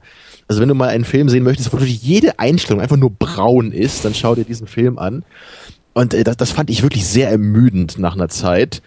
Ja, und es, es geht in dem Film eben auch um so eine virtuelle Realität, ähm, so ein ist so ein bisschen wie bei diesem Gamer-Film mit Gerald Butler. Vielleicht hast du den mal gesehen oder von mhm. gehört. Der ist ein bisschen neuer. Aber es ist so ein bisschen so ähnlich, weil da, es geht eben auch darum, dass halt, da gibt's halt eine Figur und die ist halt gut in diesem virtuellen Spiel und deswegen muss die dann in diese Och. künstliche Realität eindringen und dann da irgendwelche Missionen erfüllen oder Sachen rausfinden und so.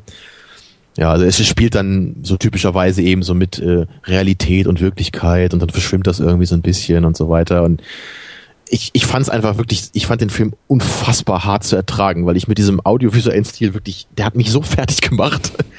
Also weil das, ich, ich mag ja durchaus Filme, die äh, depressiv sich anfühlen, so dann, ja, oder eine, eine dreckige, ähm, triste Welt zeichnen. Aber hier war das einfach für mich auf so eine Art und Weise, die ich einfach nicht ergiebig fand, sondern einfach nur anstrengend mir anzuschauen. Und inhaltlich war das Ganze halt auch wirklich überhaupt nicht mein Fall. Dann auch was halt dann am Ende so passiert. So das für mich so ein bisschen das Übliche eben. Naja, mit dem Film konnte ich nichts anfangen. Mhm. Und dann habe ich noch äh, ja kürzlich den The, The Skycrawlers gesehen. Der ist von 2008. Äh, den habe ich allerdings nur halb gesehen, weil ich es dann nicht mehr ertragen habe.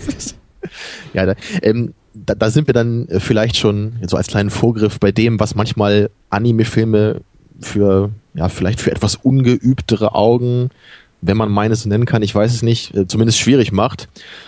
Weil ähm, man kennt das ja bei Anime manchmal, kennst du sicherlich auch, wenn diese Filme so diesen Ton haben, dass alle Figuren so ein bisschen reduziert wirken und äh, niemand hat so richtige Emotionen. Mhm. Alle schauen so ein bisschen ausdruckslos in die Gegend, auch so in den Dialogen. Und äh, sowas kann mich relativ schnell ziemlich nerven. Ja, wenn das wirklich die ganze Zeit im Film so passiert also obwohl der Film eigentlich ganz interessant wirkt. Es, ist, es geht da auch so um so Luftkämpfe in, in so einer alternativen Realität. Gibt auch so ein paar Fantasy-Elemente. Ich will da jetzt nicht irgendwie spoilern. Ich habe ja auch nur die Hälfte gesehen, weil ich dann echt irgendwie keine Lust mehr hatte. Ja, also es, es war, es, es wirkte wie ein Film, der vielleicht äh, einige interessante Ideen hatte, aber von der Umsetzung mich wirklich überhaupt nicht abholen konnte, weil er eben die ganzen Figuren so reduziert und mhm. ausdruckslos die ganze Zeit sind. Und außerdem der Film wieder wie in der Fortsetzung von Ghost in the Shell auch diese Mischung aus gezeichneten Figuren und animierter Umgebung hat. Allerdings äh, bei Ghost in the Shell 2 würde ich immer noch sagen, der Film hat einen, irgendwie einen audiovisuellen Stil, trotz dieser etwas irren Mischung. Aber bei dem Skycrawlers war es für mich einfach nur so, ich, ich, ich wusste irgendwie nicht, was das sollte. Also ich, ich, es hat mich einfach nicht angesprochen und irgendwie überhaupt nicht so in seinen Bann ziehen können. Naja, vielleicht schaue ich mir irgendwann mal die zweite Hälfte an oder lese mir bei Wikipedia durch, wie das alles endet. Äh, aber naja, also daran sieht man immerhin schon mal, es, es, gibt einen Regisseur, der hat einen meiner Lieblingsfilme gemacht mit Ghost in the Shell und gleichzeitig zwei andere später, die ich kaum ertragen konnte, die überhaupt zu Ende zu gucken. Also da ähm, gibt es sicherlich schon immer noch so bei mir auch so die Probleme, was Anime im Allgemeinen angeht. Mhm. Allerdings äh, abschließend noch zu ähm, Mamoru Oshii. Er hat in den 80ern noch eine, einige Filme gemacht, die ganz interessant klingen zumindest und auch äh, noch so halbwegs relevant und bekannt sind. Einer heißt Angel's Egg, möchte ich noch mal kurz Name-Dropping machen. Der scheint wohl ganz interessant zu sein. Und äh, Pet Labor gibt's auch noch zwei Filme von, wo es äh, wohl auch so um Roboter geht, die durch so ein Virus, glaube ich, irgendwie dann durchdrehen oder so. Also es klang ganz interessant auf jeden Fall. Also da werde ich mich auf jeden Fall in Zukunft irgendwie nochmal ransetzen und mal gucken, ob ich mit den älteren vielleicht ein bisschen mehr anfangen kann als mit den neueren von ihm. Mhm. So, äh, so viel zu ihm als Regisseur. Dann kommen wir mal zum Film selber, würde ich sagen. Zum Film selber und damit ja eigentlich auch zu den ähm, Qualitäten oder den Stärken oder den Interessen, die du auch an diesem Film, glaube ich, hast. Weil natürlich Ghost in the Shell ist ein Film, der, wie auch die Matrix-Filme später ja, ähm, in einem Action, Science-Fiction-Setting philosophisches Gedankengut verarbeitet. Also das ja. wundert mich eben überhaupt nicht, dass dich das natürlich interessiert, als jemand, der Philosophie studiert. Und das ich, ist jetzt eine steile These, aber ich glaube auch mal, dass das in den anderen Filmen halt, also in den anderen Werken von dem Regisseur halt zum Beispiel gar nicht so das Thema ist, oder? Also, dass das eher ein Trademark der Ghost in the Shell Film und Reihe ist. Tja, das ist, das ist ein interessanter Punkt eigentlich, weil ich habe mich bei dem Avalon-Film wirklich gefragt, so, ähm, was soll das irgendwie? Ja. Ich, ich hatte schon das Gefühl, dass da irgendwie auch tiefere Themen drin sein sollten, bei dem Skycrawlers auch. Ich habe es irgendwie nur nicht richtig verstanden, was das Ganze irgendwie sollte. so das, ja. und, und das ist eben was ganz, ganz anderes als bei Ghost in the Shell, der vielleicht vom Plot her auch ein bisschen verwirrend ist teilweise, aber was so die Themen angeht, die hier verhandelt werden, ist es ja meines Erachtens sehr, sehr klar, was hier thematisiert wird. Ja, also wir befinden uns hier jetzt in 2029, also nochmal zehn Jahre später als Akira.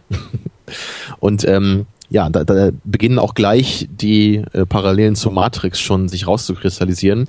Denn es gibt in dieser Welt von Ghost in the Shell ein, ja, hat es überhaupt einen Namen? Ich weiß gar nicht, so ein, zumindest so ein virtuelles Netzwerk, in dem fast alle Menschen, glaube ich, ja, so angeschlossen sind, permanent, glaube ich sogar ne, in, in das zumindest alle irgendwie auch eindringen können.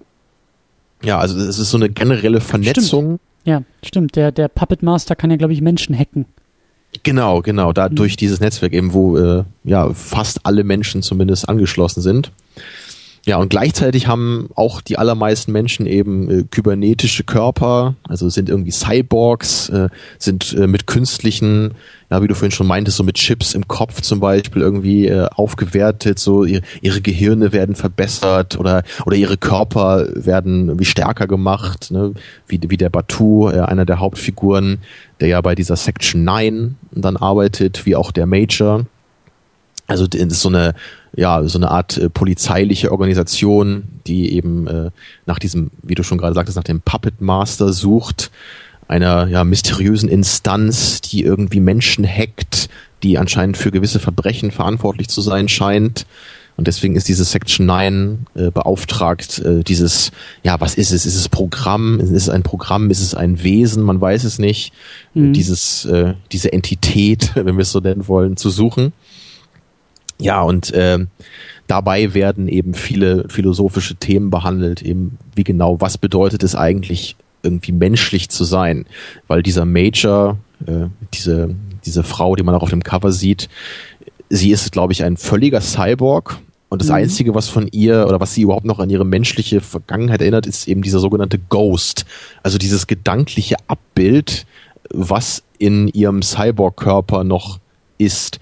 Und sie selber zweifelt dann im Laufe des Films auch immer mehr an, ob sie überhaupt existiert. Ne? Oder was ist sie eigentlich überhaupt? Ne? Weil sie ist ja nicht menschlich, aber sie hat eben dieses gedankliche Abbild, ne? was eben hier äh, Ghost genannt wird. Man kann sich eben fragen, soll das ein bisschen sowas sein wie eine Seele oder ist es eher so ein Gedankenmuster? So eine Art Abbild von ja, Gehirnaktivität. Ja, da sind wir schon viel zu tief eigentlich in der Diskussion drin. Aber ich merke schon, das ähm, ist natürlich genau das, was du, was, was, was dir gefällt an dem Film. Genau und du äh, kannst so tief reingehen in den Film. Du kannst, ne, kannst ja. mehr damit machen. Ja, auch hier versuche ich den Plot jetzt. Äh, er hat in der Mitte dann auch einige Plotwindungen. Es geht dann halt auch so um so eine andere Section 6, die dann auch in diesem Puppet Master Projekt involviert war.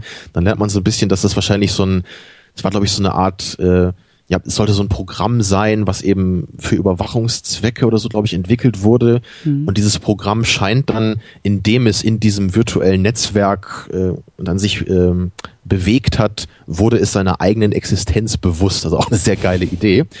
Und somit be begann dieses Programm, sich dann selber als Lebewesen zu bezeichnen, mhm. weil es eben sagt, ich bin mir meiner selbst bewusst. Mhm. Ich denke also deswegen, ja, deswegen muss ich ein, ein Wesen sein.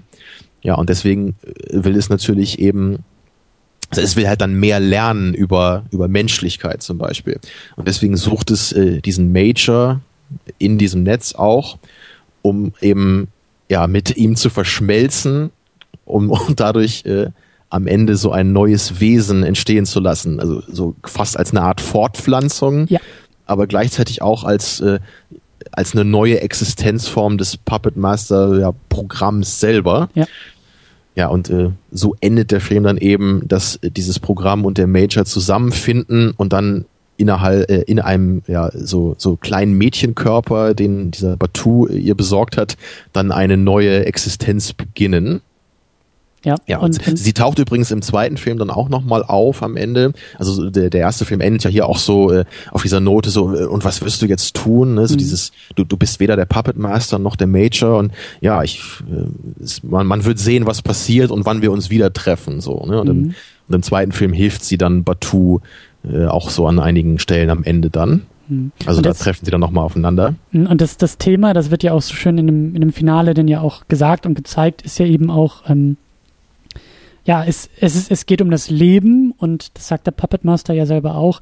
Das Leben ist ja eben auch, zeichnet sich ja auch dadurch aus, dass es eben in einer Art Evolution sich weiterentwickelt. So, der Genau. Puppet Master ist entstanden als eine Lebensform und Teil des Lebens ist das Sterben. Und um das natürlich, also um das Leben damit nicht zu beenden, ähm, ist der Drang nach, nach ja, Fortpflanzung oder nach Weiterentwicklung oder nach, ja, nach einem weiteren Weg eben auch da. Und äh, das zeigt der Film ja eben auch mit diesem wunderbaren Evolutionsbaum in dieser Halle, in der sie da ja kämpfen. Und das ist ja eigentlich auch die große Parallele oder, oder ein, ein verbindendes Element zu Akira. Weil wenn man so will, geht es ja auch irgendwie um so etwas wie Evolution oder ähm, Entwicklung von Leben, weil ja, diese, diese Kinder, diese telekinetisch begabten Lebensformen, die dann ja eben in diesem neuen Universum entstehen, ja genau das irgendwie ja auch tun. Also sie, sie beenden ja irgendwie eine Art Lebensform, um in, einem, in einer neuen Stufe aufzugehen. Und das ist schon, schon dickes Brett eigentlich, was da so ein, Ja. so ein, so ein Film aufmachen kann, ne? Auf jeden Fall, ja. Und gerade eben die Frage, ne, was ist eigentlich Leben? Mhm. Ich glaube, da gibt es auch dieses äh, Konfuzius-Zitat, das fällt, glaube ich, auch im zweiten äh, Ghost in the Shell-Film.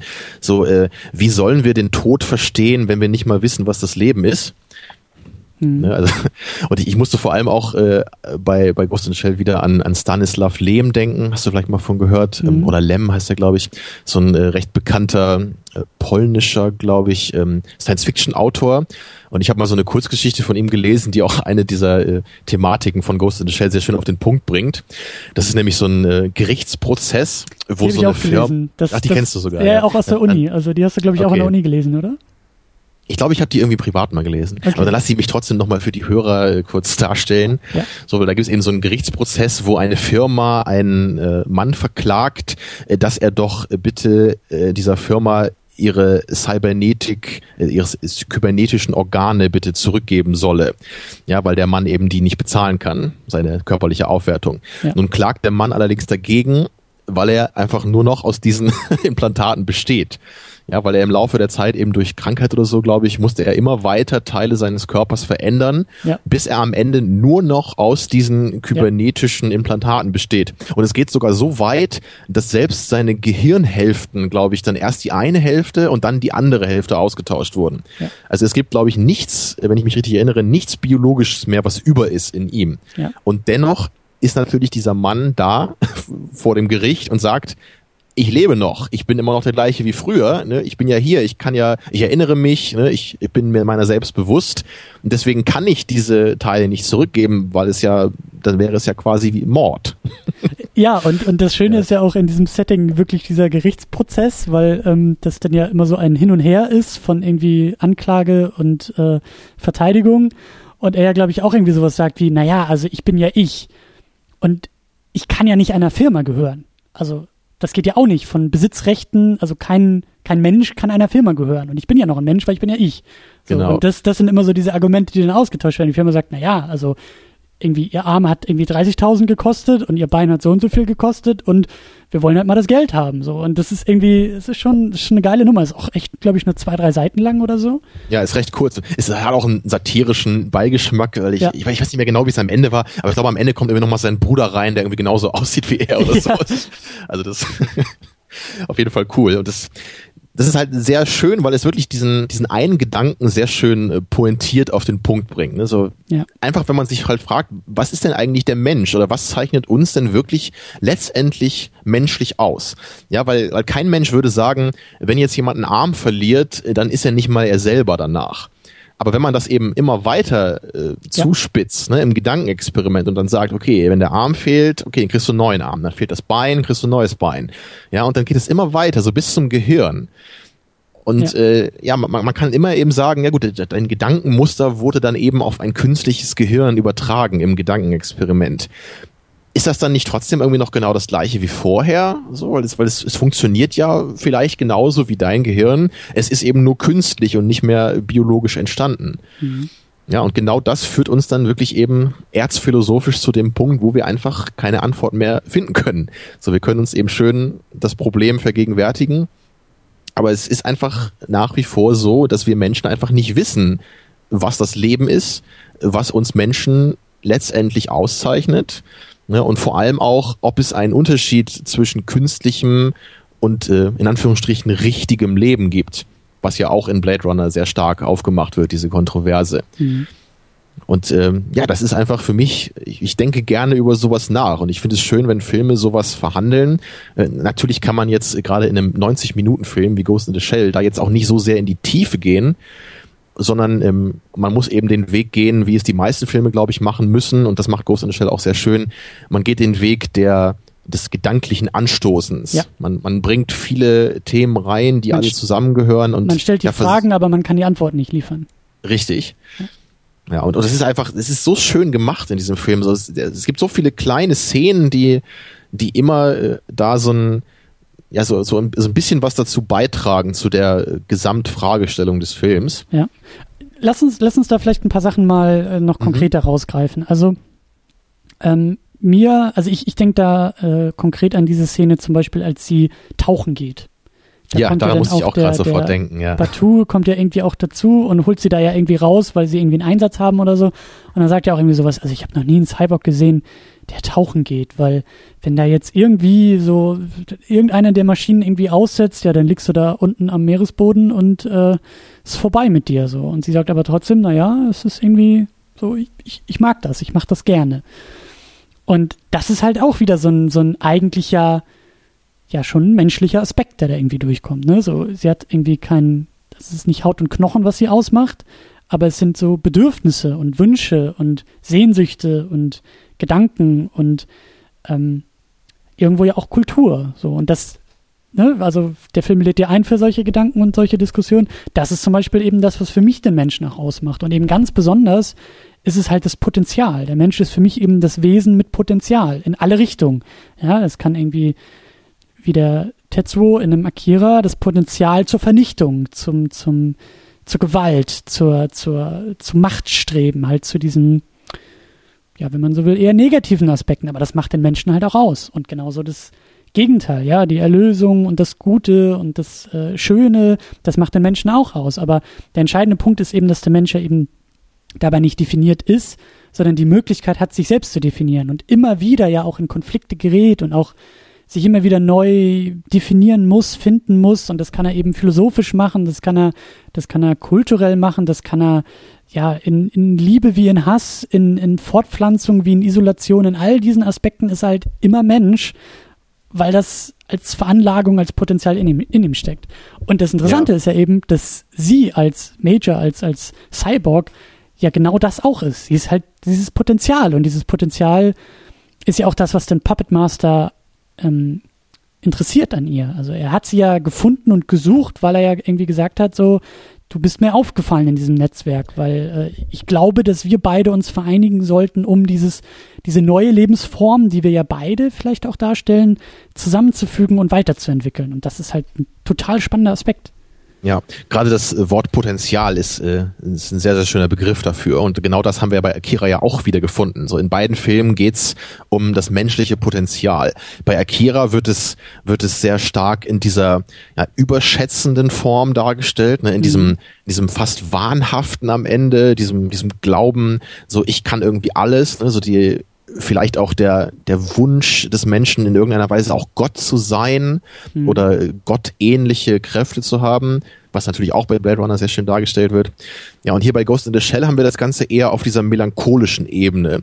Jetzt weniger auf dieser ne, so, so gewalttätigen, exzessiven Weise wie bei Akira, sondern eher auf dieser etwas ja, zurückhaltenderen, sinnierenden Weise, ne, mhm. ne, dass sie, mhm. dass die Figuren eben sehr stark darüber nachdenken, mhm. wer sie sind, was sie sind und das, das Ganze ist halt auch so ein, so ein, so ein schönes Double-Feature dann, wenn man die beiden Filme in kurzer Zeit nacheinander schaut. Ja. Äh, gefällt mir das durchaus, was ich jetzt eben auch nochmal gemacht habe in Vorbereitung auf die Sendung.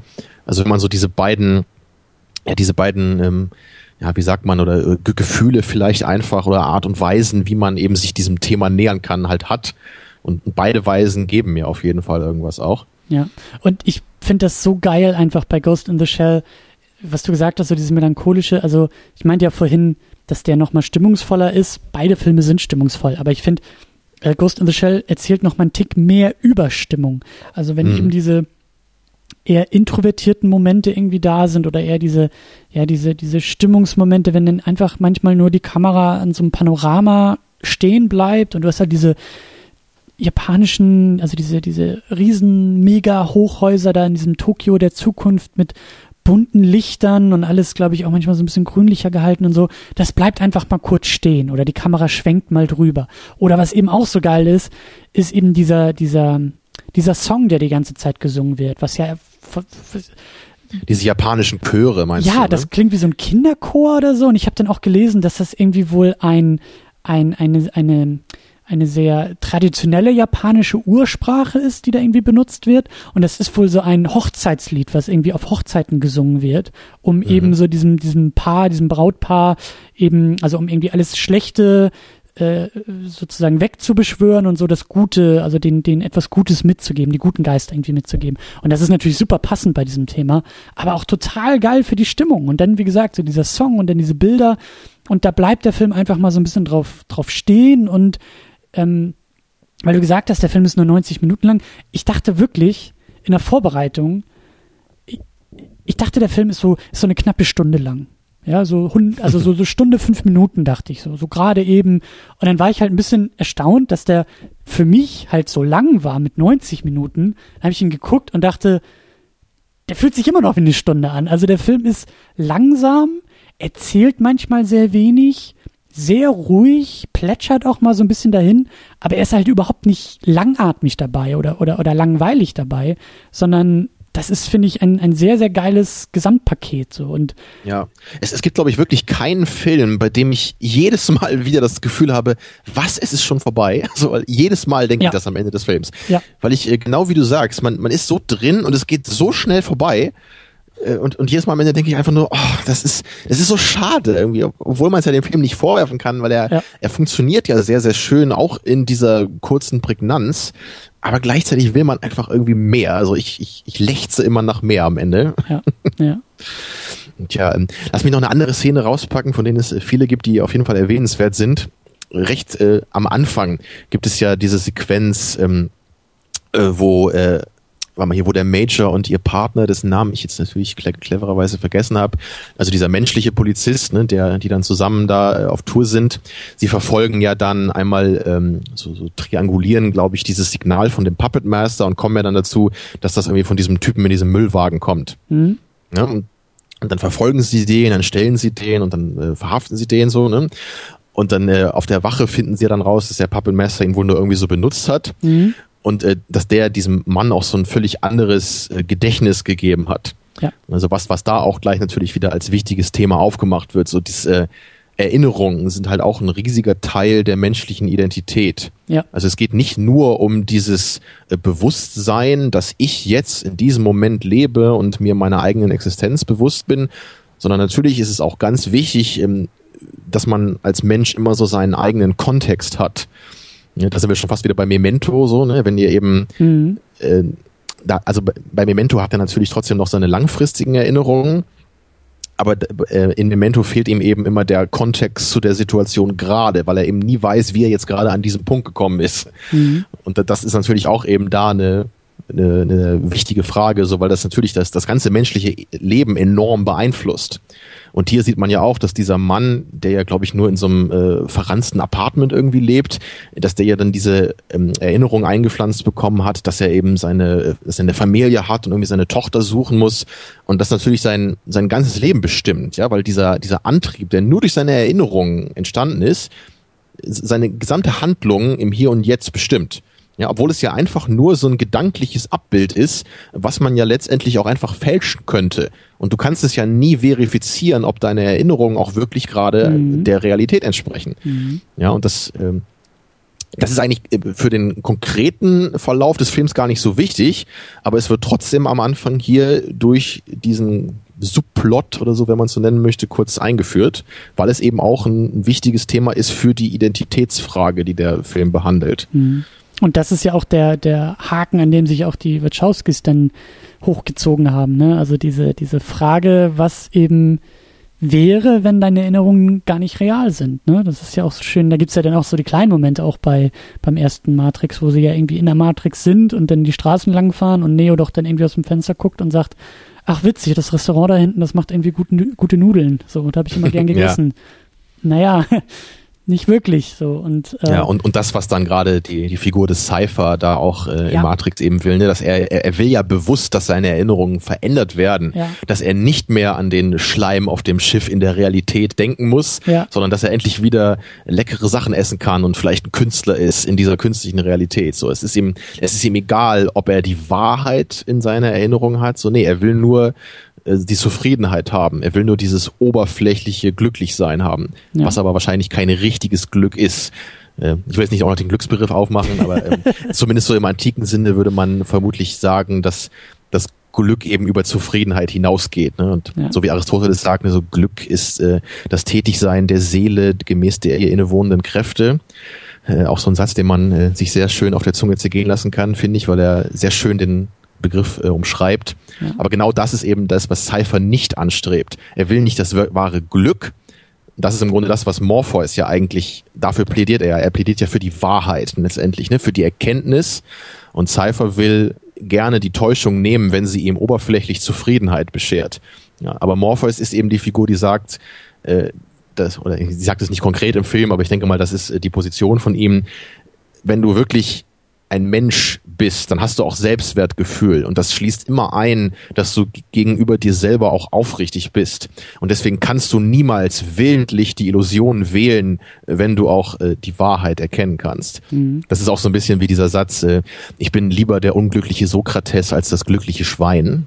Mhm kennt man ja vielleicht auch. Mhm. Ja, wobei da eben auch wieder, eigentlich sollte man sagen, zufriedenes Schwein und nicht glückliches Schwein. Mhm. Und vor weil das Schwein nach der antiken Definition gar nicht glücklich sein kann. Und, und genau, und vor allen Dingen, was, was du ja auch mit dieser antiken Glücksdefinition sagst, ist ja im Grunde genommen auch, geht ja auch so in die Richtung dieses Potenzials, ne? Also das Potenzial, was dem Menschen innewohnt, eben auch ja, auszuschöpfen. Ja. Das ist natürlich immer die Frage, in welchen Richtungen, und da hat Aristoteles ja, glaube ich, auch immer diese Gegensätze aufgemacht und immer gesagt, so der Mittelweg ist ja der entscheidende.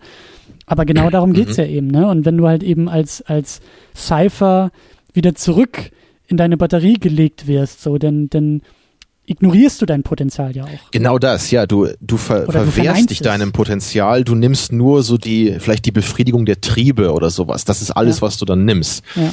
Ja, und das führt uns jetzt wahrscheinlich auch wieder zurück zu Ghost in the Shell, weil das ist ja auch genau das, was der Puppetmeister eben anstrebt. Er will sein Potenzial verwirklichen. So, er hat sich selber erkannt als mhm. Wesen und er will eben auskosten, was es bedeutet zu leben. Und für ihn bedeutet Leben eben sterblich zu sein, ja, sich mhm. fortzupflanzen, äh, vielleicht auch einen Körper zu haben in gewisser Weise. Also genau das ist das, was den Puppet Master fasziniert. Und das ist halt, das ist halt wirklich so, ein, so eine coole Idee. Dieses Programm, ne, nur diese, ja, ich, ich weiß nicht mal, ob es ein Ghost überhaupt ist in dem Film, weil es ja was, was künstlich entstandenes ist.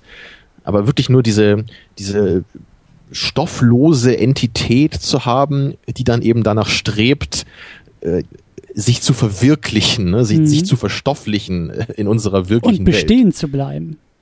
Mhm. ne, Durch. Fortpflanzung. Genau, ja. durch Fortpflanzung. Und was ja eben auch so, so interessant und stark ist, ähm, ist, äh, das ist mir ja auch jetzt erst aufgefallen und auch nochmal in der Recherche, als ich das gelesen habe. Äh, der Film ist irgendwie ja schon, schon 21 Jahre alt, aber spricht irgendwie auch voll für die Gegenwart, weil ähm, ja das Thema Geschlecht und Geschlechterrollen wird ja auch aufgemacht. Ne? Also sie als Major, ähm, naja, sie wird nicht sexualisiert dargestellt, aber sie ist, sie ist ganz Zumindest klar. nackt, ja. Genau, sie ist nackt und sie ist weiblich. Da gibt's ja dann auch äh, diesen einen Moment, wo dieser, ich weiß nicht, Baiku oder Baku, also, also ihr, ihr Kollege, Batu meinst du, ne? Batu, Entschuldigung, genau, ähm, ja, auf diesem Boot ist nach dem Tauchen und, und sie geht da irgendwie in die, in die Kammer und zieht sich um und scheint ja eigentlich auch überhaupt kein Schamgefühl zu haben, weil das Genau. einfach auf pragmatischer Ebene ja so völlig egal ist bei ihr, aber er dreht sich dann trotzdem weg, als sie nackt ist. So. Ja, die beiden haben auch, also gerade von Batus Seite gibt's immer diese kleinen Gesten, ne? also auch, dass er ihr ja immer so diese Jacke umlegt, glaube Genau, ich. äh, Als, stimmt, ja. so, also er, er, er kümmert sich ja so ein bisschen um sie. Und das, das ist äh, sehr reduziert auch nur dargestellt. Und eben so das- interessant, dass denn der Puppet Master, der ja auch schon als, du hast es so schön als Entität bezeichnet, und das ist es ja gerade. Der Puppet Master, keiner weiß, also auch am Anfang, ne, da, als eingeführt wird über, über Dialog und es irgendwie heißt so, ja, es ist wohl ein Hacker, also er oder sie, ähm, wir wissen es nicht. Und dann einigt man sich, glaube ich, so ein bisschen auf, auf die Terminologie, es ist ein er. Er hat sich irgendwie da eingehackt und er wird gesucht. Und dann landet diese, Ident äh, diese Entität in einem Frauenkörper, in einem Frauen-Cyborg ähm, Mhm. gegen Ende der, der, der Geschichte. Und dann gibt's ja eben dieses Bild, dass ja eigentlich diese beiden weiblichen Gestalten, bei der man ja vielleicht schon auch sagen kann, bei Major macht's ja vielleicht noch Sinn, wenn sie mal Mensch war oder nicht. Äh, hm? Aber beim Puppet Master ist es ja völlig egal. Der Puppet Master kennt ja weder männlich noch weiblich. Mhm. Und dann aber dieses Bild zu haben, dass da eben diese beiden, also A, dass er sich ja eben, also dass, dass er in diesen weiblichen Körper sich transferiert und damit ja eben auch, also Geschlechter ist in dem Fall, also das ist etwas sehr Variables. Das ist nichts Binäres, sondern es ist eben variabel. Und dann eben auch dieses Bild zu haben von diesen beiden weiblichen Gestalten, die eigentlich ja nicht wirklich weiblich sind oder auch weiblich im biologischen Sinne sind, aber trotzdem sich dann vereinigen und eben ein neues Leben dadurch entsteht, unabhängig von Geschlechtern, ist auch erstmal wieder Grund, dass der Kopf explodieren kann und eben auch etwas, was, was total ja gegenwärtig ist, weil also das, die, die, die Geschlechterfrage wird ja gerade in der Gegenwart im Jahr 2016 ähm, so, so, so aktuell gestellt wie, wie, wie, wie schon lange nicht mehr. Eben durch natürlich, klar, du kannst irgendwie dich in feministischen äh, Ausführungen damit beschäftigen, wie irgendwie die Rolle der Frau in der Gesellschaft ist, aber eben ja auch über ähm, Geschlechtswandlungen fragen, was überhaupt dein biologisches Geschlecht mit deinem ja mit deiner Identität zu tun hat. Und da gibt es ja auch immer wieder Fälle von, von Männern, die zu Frauen werden, Frauen, die zu Männern werden. Und das ist halt eben super interessant, dass das in diesem Film drin steckt. Und deswegen meinte ich halt äh, auch am Anfang, dass ich auch wieder so überrascht bin, dass der Film, ich dachte halt irgendwie, dass der vielleicht ein bisschen, naja, nicht altbacken, aber dass ich da vielleicht irgendwas auch abgenutzt haben könnte bei dem Film. Dass ich mir dachte, okay, diese ganzen Identitätsfragen, ja, ich habe den jetzt auch schon öfter gesehen, das ist jetzt nicht mehr so, das, das kann, ich, kann mich nicht mehr so kriegen. Aber A, das tut es immer noch und B, ich sehe auf einmal wieder ganz andere Kontexte, weil sich die Gegenwart verändert hat. Und das ist schon, das ist schon heavy stuff eigentlich. Also auch das, was du jetzt gerade so besch beschreibst, das habe ich auch gar nicht so bewusst vorher in dem Film wahrgenommen. Aber jetzt, wo du sagst, ist es ganz klar drin. Ne? Eben dieses, dass der Major halt auch gar kein Schamgefühl hat, ist halt einfach, weil, weil sie oder ja, es, es will man auch nicht sagen, aber sagen wir sie, Ja. eben sich nicht als Geschlecht äh, definiert. Ne? Deswegen äh, hat sie eben kein Schamgefühl, sich von einem Mann zu entkleiden. Ja, aber Batu sieht das eben anders und er, er sieht immer noch das Menschliche in ihr, vielleicht mehr als sie selber. Ja. Übrigens auch das äh, passt ja wahrscheinlich auch ganz gut, wenn man äh, mal noch über den Bezug zu Matrix äh, über, über nachdenkt, weil äh, wer war denn der Regisseur von Matrix? Ne? äh, Lana Wachowski. Ja, also vielleicht war da auch äh, das Thema auch ein Grund, warum äh, sie äh, Mhm. Ghost in the Shell auch so fasziniert Wo, hat. wobei ich auch schon gehört habe, ich habe es nicht weiter verfolgt, aber ich glaube, ihr ehemals Bruder ist jetzt auch eine Schwester. Okay. Ich glaube, die sind beide jetzt äh, Frauen. Gut, das habe ich noch nicht gehört. Ich dachte immer, es wäre nur sie, aber ja, ja. also heißer Scheiß. So. Also das ist schon wirklich äh, krasses Zeug. Ja. Jetzt muss ich noch mal kurz hier ähm, ein Star Trek Beispiel auspacken. Hau also ich, ich komme ja, ich komme ja schon so ein bisschen vor wie Mike von Red Letter Media, weil er ja Jay auch immer mit seinen Star Trek Beispielen nervt. So, das Aber es passt leider gerade wieder so gut, weil wir ja gerade wirklich über die Verschmelzung von zwei Wesen zu einem neuen geredet haben. Mhm. Und es gibt halt genau eine Star Trek Folge auch bei, äh, bei Voyager, die heißt Two Vix, äh, cooler Name, ähm, weil es eben in der Folge darum geht, dass äh, zwei Mitglieder der Crew, nämlich einmal Nilix und Tuvok zusammen verschmelzen zu einem mhm. neuen Wesen, ja, was sie dann Tuvix nennen. Mhm. ja, das ist noch ein bisschen corny so bis hierhin, aber trotzdem ist die Idee der Folge und was daraus für ein Dilemma entsteht, nämlich wirklich cool. Also das, das geschieht natürlich durch so ein Transporter-Accident, ne, so beim Beamen, dass dann halt so die Signaturen irgendwie vermischt werden. Mhm. Und natürlich sind erstmal alle halt irgendwie total panisch und sagen, okay, wir müssen die natürlich irgendwie wieder trennen, das kann ja nicht sein. Äh, das Coole ist aber, dass so im Laufe der Folge ja dieses neue Wesen, Tuvix, eben selber auch eine Identität entwickelt. Und am Krass. Ende, als, äh, als die Crew der Voyager dann eine Methode herausgefunden hat, wie man sie wieder trennen kann, sagt dieses Wesen so, ich will das nicht. Hm. So, ich will nicht sterben. Hm. Und das ist, das ist total abgefahren, auch weil das, also ich finde dann auch die, die Note, auf der der Fol auf der die Folge endet, äh, die ist sehr, sehr gut. Äh, also wirklich sehr, sehr äh, tief, auch so emotional. Also mehr als das sonst bei Voyager-Folgen so der Fall ist. Äh, weil dann eben Captain Janeway am Ende dann vor der Frage steht, natürlich, was, was mache ich jetzt? Ne? Sage ich jetzt, respektiere ich dieses neue Leben und gebe damit meine beiden alten Crewmember auf? Mhm. Oder setze ich mich jetzt über den bewusst geäußerten Wunsch dieses neuen Wesens hinweg, was sagt, tötet mich nicht? Ne? Ich bin mhm. am Leben. Mhm. Ja, und äh, ja, am Ende entscheidet sie sich dann eben, entgegen dieses Willens, dieses neuen Wesen, natürlich dann trotzdem ihre beiden Crewmember zurückzuholen, weil die sagt so, ich kann das nicht zulassen, dass die jetzt äh, dann dadurch sterben sozusagen. Ja eben, das ist so ein bisschen ja. Schrödingers äh, Lebewesen, ne? So, also einerseits sind die beiden anderen tot, um das neue Leben zu haben, aber um wieder an die Alten ranzukommen, musst du das Neue töten. Also irgendwie. Ja, es ist halt ein absolut klassisches Dilemma. Und es, es wird eben auch sehr, sehr traurig am Ende dann auch so gemacht, weil das weil dieses, dieses Wesen Tuvik sitzt dann auch so dann im, in der Krankenstation und guckt sie dann halt auch einfach nur so ausdruckslos, äh, ein bisschen traurig und verzweifelt dann einfach so an. Mhm. Aber, es wehrt sich halt auch nicht, weil es weiß halt, ich kann nichts machen. Mhm. Ja, und dann äh, schaffen sie es dann halt, die beiden äh, anderen kommen wieder unbeschadet zurück. Und äh, die, die letzte Einstellung ist dann halt, wie Captain Janeway so aus der Krankenstation geht, so äh, auch mit einem etwas niedergeschlagenen Blick, so geht so den Flur entlang und bleibt dann einfach nochmal so stehen auf dem mhm. Flur. Und dann und dann ist die Folge so vorbei. Ja, also es, es äh, musste ich jetzt eben dran denken, weil es genau dieses Thema äh, hier eben auch gibt in dieser Verschmelzung des Puppet Master mit dem ja. Major. Und äh, der Film endet ja eben so, dass, äh, dass dann in diesem Mädchenkörper dieses neue Wesen ja jetzt entstanden ist. Und man sich jetzt irgendwie auch so fragt als Zuschauer, so, wer ist das eigentlich oder was ist das eigentlich? Sind das jetzt beide zusammen oder ist das was völlig Neues aus den beiden entstanden? Also im Grunde wie ein Kind äh, ja. von zwei Partnern, was ja nicht einfach nur das Produkt der beiden Eltern ist, ja. also einfach nur die Eigenschaften übereinander gelegt und so haben wir das äh, Kind definiert. Ne, es ist, es ist halt unglaublich schwer zu fassen, was das eigentlich genau jetzt ist am Ende, was da passiert ist ne? ja. und was dieses neue Wesen eigentlich ja wirklich ausmacht. Und eben auch so so schön und so klug von dem Film, von der Geschichte das Ganze eben aus der Perspektive des Majors auch zu erzählen.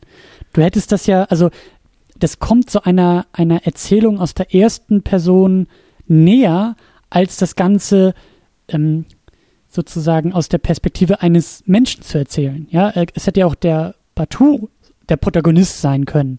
Und aus seiner Perspektive erleben wir, wie seine Kollegin, die als Nebenfigur da ist, all das erlebt. Aber dann wäre es halt eher so eine, so eine dritte Person sozusagen gewesen, so eine Erzählung aus der dritten Person. Aber dadurch, dass es unsere Protagonistin, mit der wir ja den Film erleben, die Geschichte erleben, die Welt erleben, dass die auch diejenige ist, die ja dazu so etwas Neuem mitentwickelt wird, das finde ich ist auch nochmal ein schöner Touch. Also es hat halt eben, also ich, ich finde das auch irgendwie ergreifender und packender und, und, und einladender, weil das halt nicht so, also das wird halt nicht so weggedrängt dadurch. Das hat nicht so diesen, diesen Stempel des anderen aufgedrückt, sondern das ist schon sehr nah irgendwie alles. Und ja. ähm, das ist so ein kleiner Touch, den ich halt sehr gelungen finde. Tja. Eine andere Szene muss ich auch noch erwähnen, äh, um vielleicht auch nochmal die Audiovisualität des Films noch ein bisschen stärker zu machen. Wir haben ja bis jetzt äh, hauptsächlich über den Inhalt geredet. Aber diese, diese Action-Szene am Ende, ja. ja. also die am Anfang ist eigentlich auch toll, aber die am Ende finde ich noch besser und ich, da würde ich sogar so weit gehen, dass es eine der tollsten Action-Szenen ist, die ich jemals gesehen habe in Filmen. Also ich meine eben äh, nach der Verfolgungsjagd, wo dann dieser Puppet Master ja von dieser Section 6, glaube ich, da rausgeholt wird und dann, dann äh, hauen die halt ab mit so einem Wagen ne, und ähm, Batu und der Major verfolgen die dann. Und äh, am Ende ist dann dieser Major in dieser, ja, was ist das, ne? So eine Art äh, Halle, mhm. wo man, wo wir an der Wand auch diesen so einen Baum des Lebens, glaube ich, äh, sehen. Mhm. Ich weiß auch gar nicht genau, was da auf diesem Baum war, ob das irgendwie so verschiedene Spezies oder so sind und ich deren glaub, Entstehung auseinander. Ja. Ich glaube nämlich, sowas war das, ne? So, so, so ein Stammbaum der verschiedenen Spezies, richtig. Ja, und, und das ist eben äh, die Location für diese unglaublich tolle Action-Sequenz, die, die auch von der Soundkulisse, ne? also, also mhm. der Sound und die Musik, das ist so perfekt. Ja, da, da, da unten ist ja dieses unsichtbare, äh, ja, was auch immer das ist, ne, so eine Art äh, Roboter oder so eine Art Panzer, kann man vielleicht eher sagen, der ja auch, glaube ich, mhm. gesteuert wird von einem Menschen. Der ist unsichtbar, beschützt dieses Auto und der Major kämpft dann gegen dieses Auto und ähm, da, da sieht man dann, glaube ich, auch so die äh, Parallelen zu dieser äh, ähm, Szene aus Matrix 1, äh, ja. wo wir die, diese, diese Hallway-Action-Szene so am äh, Action-Szenen haben, ähm, am Ende da, ne, wo halt auch diese, diese, ähm, diese Säulen so zerfetzt werden und diese ja. einzelnen Betonsplitter so durch die Gegend fliegen. Sowas ähnliches passiert hier ja auch, als dieses Maschinengewehr von dem Panzer eben diese Säulen zerlegt. Also da bin ich mir ziemlich sicher, dass das da die, äh, der Einfluss war von dieser Szene. Ja. Ja, aber es ist, obwohl es eben eine Action-Szene ist, hat das eine unglaublich melancholische Stimmung und das finde ich halt so beeindruckend dabei. Ja, aber normalerweise würde man ja denken, so Action-Szenen sind spannend und aufregend und sowas und irgendwie ist es das ja auch, aber es ist gleichzeitig total traurig, reduziert, melancholisch, ne? Also, also unglaublich toll, was, was wirklich äh, in dieser Action-Szene für eine, für eine Stimmung kreiert wird.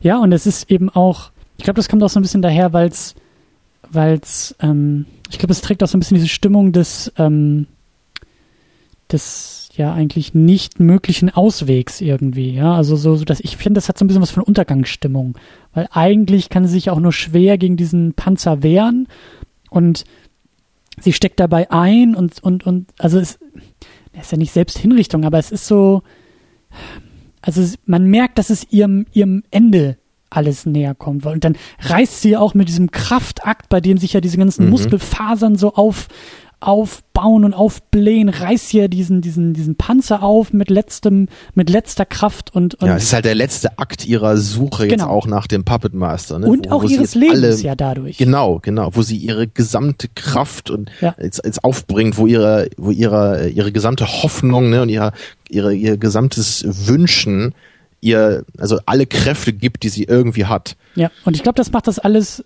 äh, das ist ein typischer Showdown und wie du sagst, Action, aber das macht das halt alles noch ein bisschen bedeutsamer. Das ist halt einfach irgendwie so ja. dieses klassische und dennoch Stakes ist es eine ja, und dennoch ist natürlich einfach nur sau cool, wenn Batu dann mit diesem riesigen äh, Raketenwerfer oder was das da ist halt am Ende auftaucht und dann nochmal den Panzer richtig zerlegt.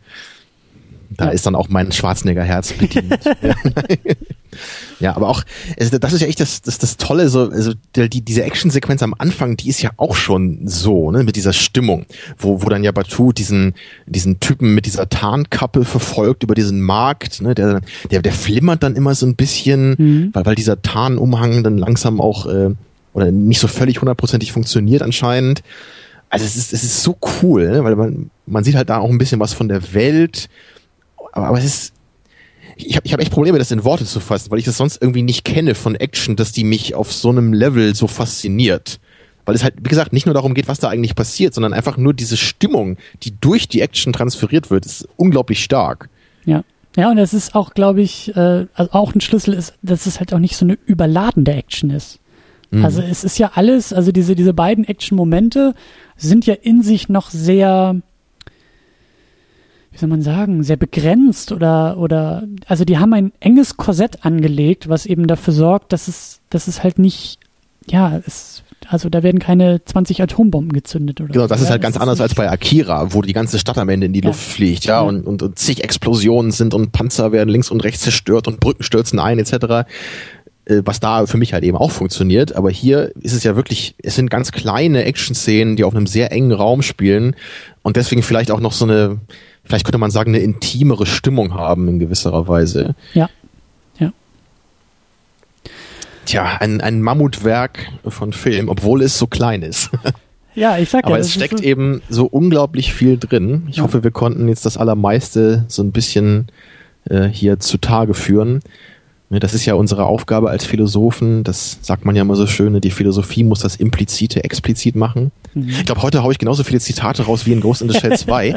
Aber Wenn wir schon mal diese explizit philosophischen Filme besprechen, dann darf man ja auch mal so voll Philosophy-Mode gehen wahrscheinlich. Ja, auf jeden Fall. Ja, Ja. dann können wir abschließend vielleicht uns noch mal ein bisschen von den konkreten Filmen wegbewegen und äh, das war dein Vorschlag, äh, vielleicht noch mal uns ein bisschen so dem Anime-Genre als Ganzem nähern, was natürlich völliger Quatsch ist schon wieder, ne? weil Ja. was ist denn das Anime-Genre an sich? Das ist so wie der Oscar für den besten animierten Film. So äh, eigentlich ist das ein bisschen bescheuert, aber vielleicht ist dennoch ein bisschen Wahrheit da drin. Ne? So, weil man kann ja schon irgendwie doch so gewisse Aspekte, glaube ich, erkennen, die zumindest bei vielen Animes irgendwie präsent sind. Ne? Ja, und das ist ja eigentlich auch in bester philosophischer Manier, einen Begriff mal ein bisschen zu definieren. Und ich, äh, gut, da könnte man uns, glaube ich, auf die Finger hauen und sagen, das macht man aber nicht als letztes, das macht man als erstes. Aber ich bin auch immer großer Freund davon, mit so, ja, mit so ein bisschen Bauchgefühl auch zu arbeiten. Und wir haben den Begriff ja auch schon viel benutzt und so dieses Implizite halt erstmal auch implizit gelassen, aber wir können, wie du gerade eben so schön gesagt hast, das jetzt auch nochmal ein bisschen expliziter machen und versuchen, den Begriff und die, die Varianten vielleicht mal ein bisschen, die wir kennen, die wir schätzen, so, das ist auch nicht alles, das ist auch klar.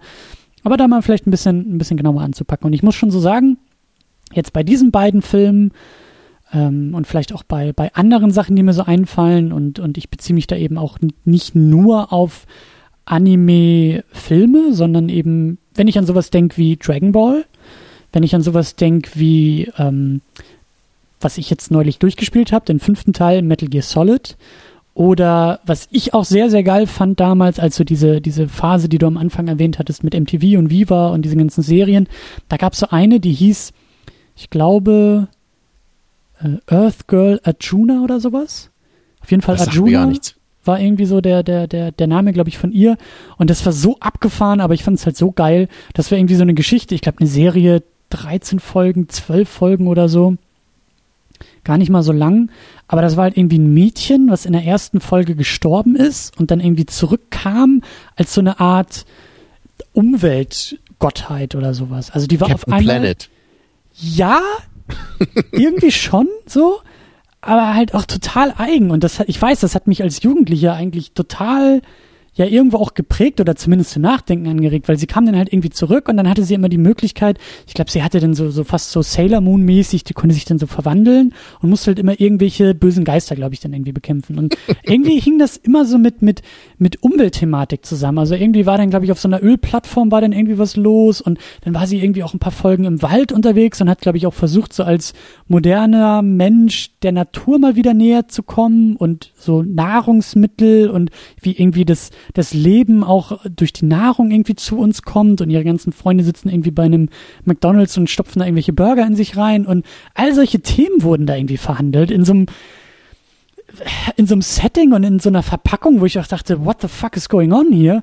Und das ist so für mich, glaube ich, so eines der größten Merkmale eigentlich von Anime, dass es, wie gesagt, sehr groß erzählt. Also ich habe den Eindruck, das sind selten Geschichten, vielleicht gibt's die auch, vielleicht habe ich die gar nicht so wahrgenommen oder die interessieren mich nicht so sehr, aber ich habe oft den Eindruck, es ist selten eine kleine Erzählung, dass man sagt, ach, so eine kleine, süße, persönliche Geschichte, sondern das ist vielleicht mal ein Aspekt, aber es gibt immer dieses Große. Es gibt immer große Themen, die verhandelt werden, große Erzählungen, die aufgemacht werden. Ja, es ist, wie gesagt, diese Umweltthematik oder hier Philosophie, Existenz, Identität, äh, Macht, Streben, das Leben. Das steckt alles in diesem Film drin.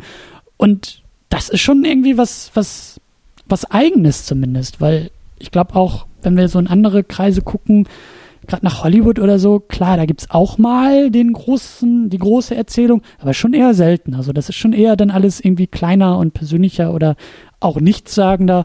Aber im Anime Vor allem letzteres, ja. Im, Im Anime geht's irgendwie, egal ob das jetzt immer gut klappt oder nicht gut klappt oder vielleicht auch einfach too much ist oder uns überfordert oder irgendwie keinen Sinn ergibt oder nicht zusammenpasst. Egal, es ist immer groß gedacht. Tja, du hast jetzt eher so eine inhaltliche Dimension gebracht. Also mir wäre als erstes jetzt so eine, ja, so eine emotionalere Dimension so im Kopf rumgegeistert, wo ich natürlich auch mir jetzt nicht sicher bin, ob man das wirklich so verallgemeinern kann. Aber ich habe irgendwie das Gefühl, so bei den allermeisten Animes, denen ich so begegnet bin, dass sie emotional entweder, wie ich am Anfang auch schon sagte, sehr reduziert sind, dass viele Figuren mhm. so wenig Gesichtsausdrücke haben, wenig Emotionen zeigen. Das geht ja auch in die Richtung von Ghost in the Shell. Ne, und Akira wäre dann vielleicht eher so die andere Seite, dass, äh, dass es sehr überdreht ist und sehr viel Emotionen gezeigt wird. Und man kennt das ja auch manchmal so dann, äh, auch so bei, bei Pokémon zum Beispiel, ne, wenn irgendwie Team Rocket dann irgendwie äh, die Faust ins Gesicht bekommt, dann werden die Augen ganz riesig und so eine mhm. riesige Träne ist da im Auge. Also so, so völlig überzeichnete Gesichtsausdrücke gibt's dann auch manchmal. Also da scheint es äh, für mich so eine ja so eine Zweiheit zu geben, dass, dass oft eben die Emotionen entweder so ins sehr reduzierte gehen oder so ins mhm. sehr übertriebene. Mhm. Das meine ich so zu erkennen als Tendenzen. Ich ja, glaube aber, aber, aber gerade, ähm, also ich, ich denke zum Beispiel auch gerade wieder an Miyazaki, äh, was vielleicht auch der Grund ist, warum eben viele sagen, Miyazaki sei irgendwie sowas ganz Eigenes oder anderes, wofür man gar nicht Anime-Fan sein muss, weil Miyazaki irgendwie da für mich nicht so wirkt. Da habe ich oft das Gefühl, dass es wirklich so genuine Emotionen eher sind, die darin gezeigt werden. Da, da wirken die Figuren meistens noch echter und man kann ihnen, man kann eher noch so die richtigen Menschen darin sehen. Also bei Ghost in the Shell ist es ja wirklich, äh, die sind ja schon unserer normalen Welt sehr enthoben, diese Figuren. Klar, es spielt ja auch in der fiktiven Zukunft so. Aber da ist so die, die Verbindung zu den Figuren immer noch äh, ein größerer Schritt, finde ich. Und, und Miyazaki macht das, glaube ich, nicht so. Da ist, deswegen sind die Filme wahrscheinlich auch emotional äh, für viele besser zu greifen. Weil so die, glaube ich, die, da ist so die Kluft, glaube ich, nicht so groß dabei.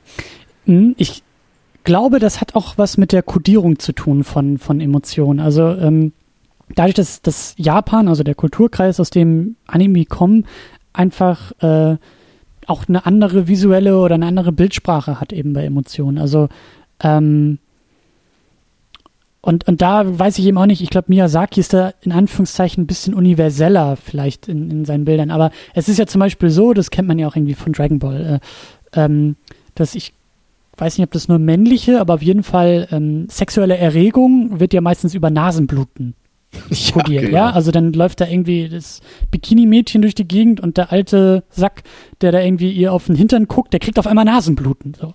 Ja, und, was ich als Kind einfach nur merkwürdig fand, ja. Und das ist ich finde es ja heute immer noch merkwürdig, das okay, aber jetzt inzwischen ja weiß ich immerhin, woher es kommt, ja. Genau, und das ist, glaube ich, so der entscheidende Punkt. So, Anime ist fucking weird.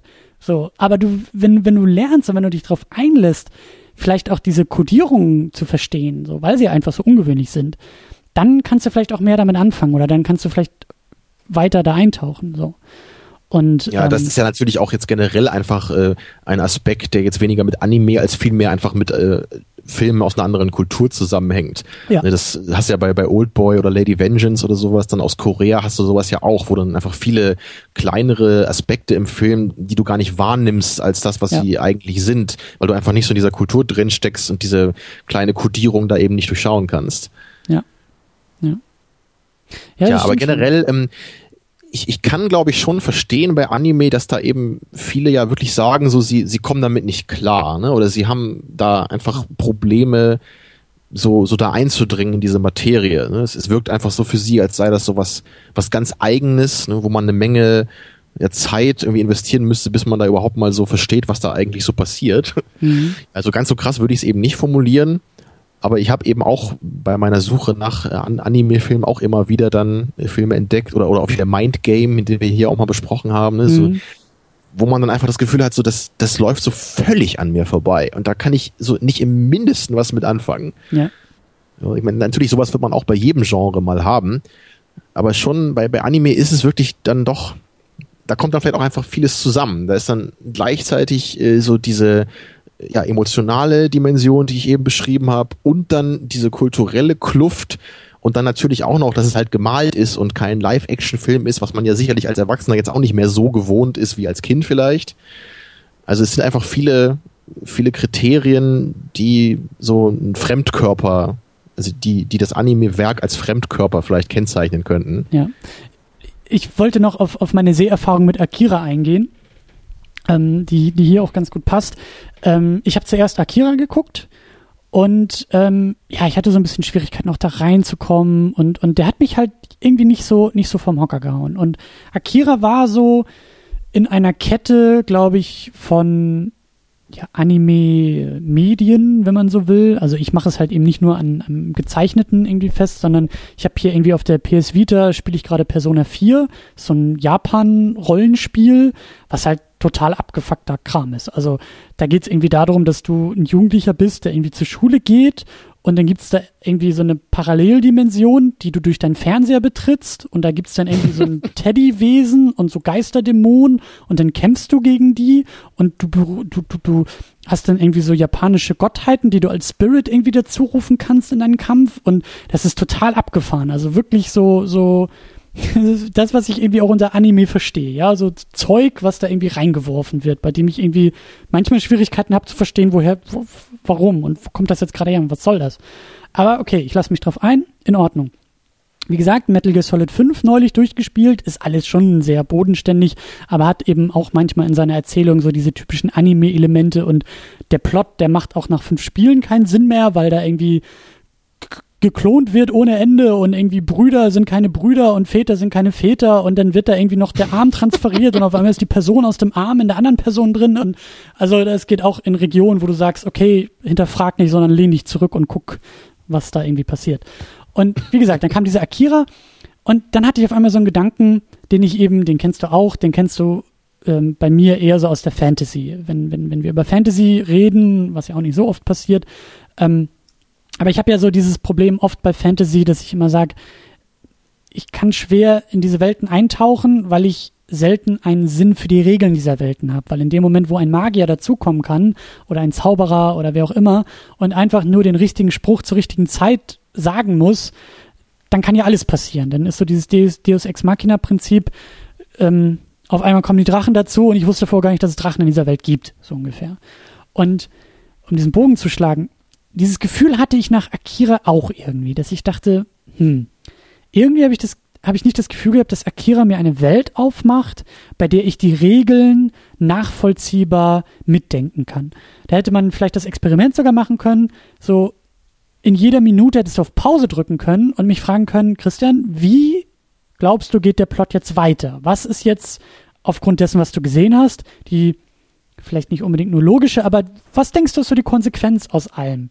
Und ich habe selten das Gefühl gehabt, diese Frage beantworten zu können, weil ich immer dachte, ja, pff, hier ist alles möglich. Woher soll ich wissen, was passiert? Und das ging dann auch so in so kleineren Momenten weiter. Am Ende von Akira dachte ich auch, okay, warum sind jetzt irgendwie drei von diesen telekinetischen Kindern äh, also da ist irgendwie der Satz von wegen, ja, ich allein kann ihn nicht besiegen, ja, aber wir sind zu dritt, es klappt. Ich dachte so, warum? Warum? Also warum geht's zu dritt? Weil sie ihre Kräfte potenzieren können. Ja, aber hätte ja auch sein können, dass sie fünf brauchen. Arschkarte, hätten sie immer noch nicht genug so. Und der Film geht ganz anders aus. Und ich meine, das sind, das sind auch nur Nuancen bei Akira und ich dachte wirklich, also ich bin da raus und dachte eben in Kette mit all diesen anderen Medien, dachte ich so, okay, vielleicht habe ich herausgefunden, was das Problem sozusagen für mich ist bei Anime. Es ist das gleiche wie bei Fantasy. Ich kann aufgrund anderer Voraussetzungen, aber ich kann irgendwie diese Welten, die Regeln dieser Welten nicht nachvollziehen. Und dann bin ich ein bisschen besorgt in Ghost in the Shell wieder reingegangen, weil ich dachte, oh Gott, hoffentlich macht mir das jetzt diesen Film nicht kaputt. Hoffentlich habe ich jetzt nicht irgendwie äh, so etwas realisiert, was ich nicht hätte rea realisieren wollen. Aber da war es irgendwie anders. Da hatte ich irgendwie nicht das Gefühl, dass da irgendwie so eine Fantasy-Welt sozusagen aufgemacht wird, deren Regeln ich, ich nie beherrsche. Und deswegen, vielleicht muss ich diese Beobachtung, die ich zwischenzeitlich hatte, mal relativieren und vielleicht ist das ein Irrglaube. Vielleicht ist Anime gar nicht so problematisch wie Fantasy für mich oder vielleicht sind es nur gewisse Anime-Geschichten oder so. Aber ich wollte das gerne mal so geäußert haben, weil vielleicht geht es anderen ja genauso ich, ich denke, bei Akira kommt da ja eben auch noch dazu, dass der Film noch mehr auch groteske ist, als das jetzt Ghost in the Shell ist.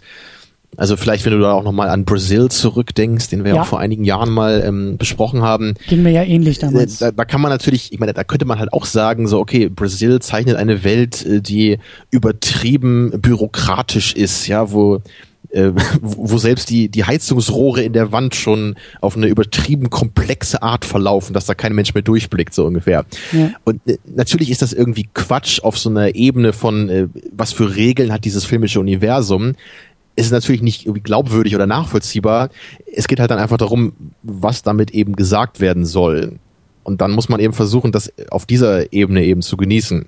Und genauso ist das eben bei Akira auch. Da, da würde ich halt zumindest äh, für plädieren, dass man das eben versuchen muss.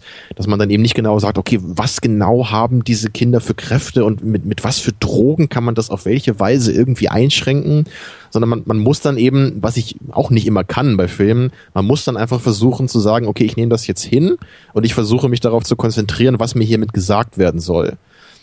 Ja, und das, das, das kann man, glaube ich, schon besser machen, wenn man eben merkt, dass der Film nicht plot-driven ist. Und das würde ich eben behaupten, dass Akira das eben nicht ist. Ja, und ich so, würde es vielleicht sogar auch ein bisschen relativieren, weil ich glaube, dass das vielleicht auch einfach ein Problem der Erstsichtung war. Dass ich einfach überhaupt nicht wusste, wo ja, der Film ist. Das war bei mir ja selbst auch so bei der ersten Sichtung genau. damals.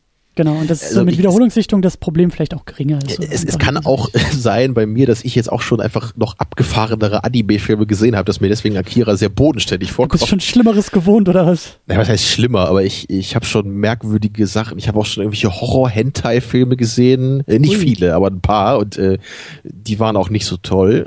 und ich habe außerdem noch mal mit, mit meinem Kumpel Hannes äh, den sehr bemerkenswerten Film Project Echo gesehen. Lass mich überlegen, ob ich das noch zusammenkriege, was da passiert. Es geht um Mädchen in der Schule und die, das eine Mädchen hat so eine kleine Freundin und das andere Mädchen möchte gerne mit dieser mit diesem Mädchen befreundet sein und deswegen baut es über Nacht Kampfroboter, um das andere Mädchen herauszufordern. Ja, und, und am Ende wird die Welt von Transvestiten-Aliens angegriffen Genau, und, ja. dieses, und dieses kleine Mädchen ist irgendwie auch noch so eine Superheldin. Ja. Das muss man auch noch. Und sie kämpft dann gegen diese Aliens am Ende ja. und gegen diese Kampfroboter, ja. Und wenn man, wenn man sich das jetzt mal so auf der Zunge zergehen lässt, da kommt einem natürlich das Universum von Akira doch sehr naheliegend vor, mit einem sehr gründlichen Regelkatalog. Ja, ja. Das, deswegen liegt es dann sicherlich auch an den einzelnen Gewohnheiten. Ja, aber ich meine, ich kann schon ein bisschen verstehen, was du meinst. Und, und ich würde auch sagen, dass Ghost in the Shell sicherlich die äh, nachvollziehbare und in sich stimme, äh, stimmigere Zukunftsvision zeichnet. Ja, aber dafür hat eben Akira mehr diesen Faktor der Überzeichnung und Groteske, der mir halt eben auch oft gerade in Bezug äh, auf Dystopien da eben sehr viel gibt. Ja, aber auch ein Film wie, äh, wie Children of Man zum Beispiel, ne, der ist natürlich dann auch auf so einer anderen Weise eben ergiebiger, dass man sehr klar so wirklich sehen kann, was steckt da von uns heute drin. Und man denkt so, ja, diese Welt von Ghost, äh, von äh, Children of Men, die könnte eigentlich in ein paar Jahren so oder so ähnlich wirklich existieren. Mhm. So, das ist mit Akira jetzt schon noch ein bisschen was anderes natürlich. So, gerade wenn es dann um diese abgefahrenen Experimente und äh, unendlichen godlike Kräfte geht. Mhm. Tja, aber kannst du denn von dir generell sagen, dass du immer noch irgendwie ein Interesse hast, mehr Anime zu gucken oder oder ist oder ist für dich dieses äh, Gefühl, was du eben beschrieben hast, dass äh, oh, was sind das für irre Regeln, ich komme da nicht rein, ist das für dich irgendwie dann vorherrschender? Also wie gesagt, Ghost in the Shell hat mich da noch mal wieder ein bisschen kuriert. Ähm, ist wahrscheinlich auch eher so eine Frage der der des Subgenres oder der der der Geschmacksrichtung, weil natürlich gibt es auch irgendwie Fantasy-Anime, so, die halt mehr im Fantasy verordnet sind, als jetzt eben die beiden Sachen, die wir gesehen haben, die man ja auch als klassisch Science Fiction bezeichnen kann. Und damit habe ich ja auch weniger Probleme als mit Fantasy. Aber prinzipiell, also ich habe schon noch Bock auf Anime und Miyazaki äh, ist, auch wenn wir ihn jetzt ein bisschen vielleicht ausgeklammert haben und sagen, hey, das ist eher noch was eigenes, aber auf den habe ich auch noch mal wieder mehr Bock. Ich habe auch gerade mal so ja. ein bisschen überlegt, was gibt's eigentlich noch so für, für Anime, die mir einfallen, die mich interessieren könnten, die ich noch nicht gesehen habe. Da fiel mir als erstes dieser Jinro ein. Ich weiß nicht, ob du den ja, der, äh, ja, den habe ich mal gesehen. Äh, das passt sogar ganz gut, weil nämlich der Mamoru Oshii, der Ghost in the Shell directed hat, auch das äh, Drehbuch geschrieben hat zu Jinro. Mhm. Ja, ähm, ich habe äh, bei der Episode äh, bei Enough Talk, da habe ich auch kurz Jinro erwähnt und da wurde in den Kommentaren gleich gefragt, warum ich den nicht mehr dazu gesagt hätte oder so. Und das liegt einfach daran, weil ich den einmal gesehen habe und ihn damals äh, nur so ganz okay fand. Ich, ich habe da, glaube ich, auch was anderes von erwartet, als der Film dann wirklich war. Und den will ich auf jeden Fall nochmal sehen, bevor ich da noch eine äh, dezidierte Meinung zu entwickle. Weil ich mhm. habe auf jeden Fall auch das Gefühl, dass der mir noch deutlich besser gefallen könnte als damals, jetzt wo ich weiß, äh, worum es da eher geht. Weil ich, ich hatte halt eher so eine Dystopie erwartet, äh, wie, äh, wie die beiden Filme, die wir heute besprochen haben. Und es ist, es ist das nicht so richtig. Es ist auch so ein bisschen eine Dystopie, aber das ist eher so der Rahmen für eine etwas persönlichere Geschichte.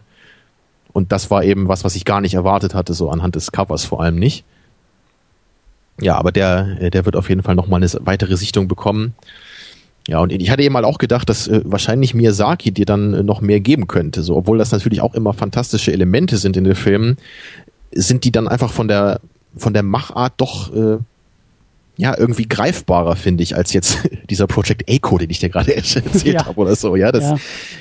so und das dann, dann ist es eher es ist dann eher fantasievoll, wie die Welt gezeichnet wird und man man fragt sich halt nicht so irgendwie, okay, was passiert da jetzt irgendwie und äh, also das, man erkennt ja wirklich bei Miyazaki auch dann irgendwie der, das haben wir bei Shihiro ja auch eben groß besprochen, so da ist ja eben die, die Metapher des Erwachsenwerdens ist da ja eben der Punkt. Und ja. deswegen geht's halt nicht so sehr darum, wie jetzt genau dieses Badehaus funktioniert, man, man muss halt, das, das Thema äh, ist dann eben der Zugang und das klappt, glaube ich, ganz gut bei den Miyazaki-Filmen, so, weil das, also man erkennt da eigentlich auch fast immer, würde ich sagen, was der Film eigentlich so im Großen und Ganzen als Thema hat. Ja, und Miyazaki wird ja auch wenn Vergleiche und Labels, das ist ja auch immer alles schwierig, aber er wird ja sehr platt als Walt Disney aus Japan bezeichnet.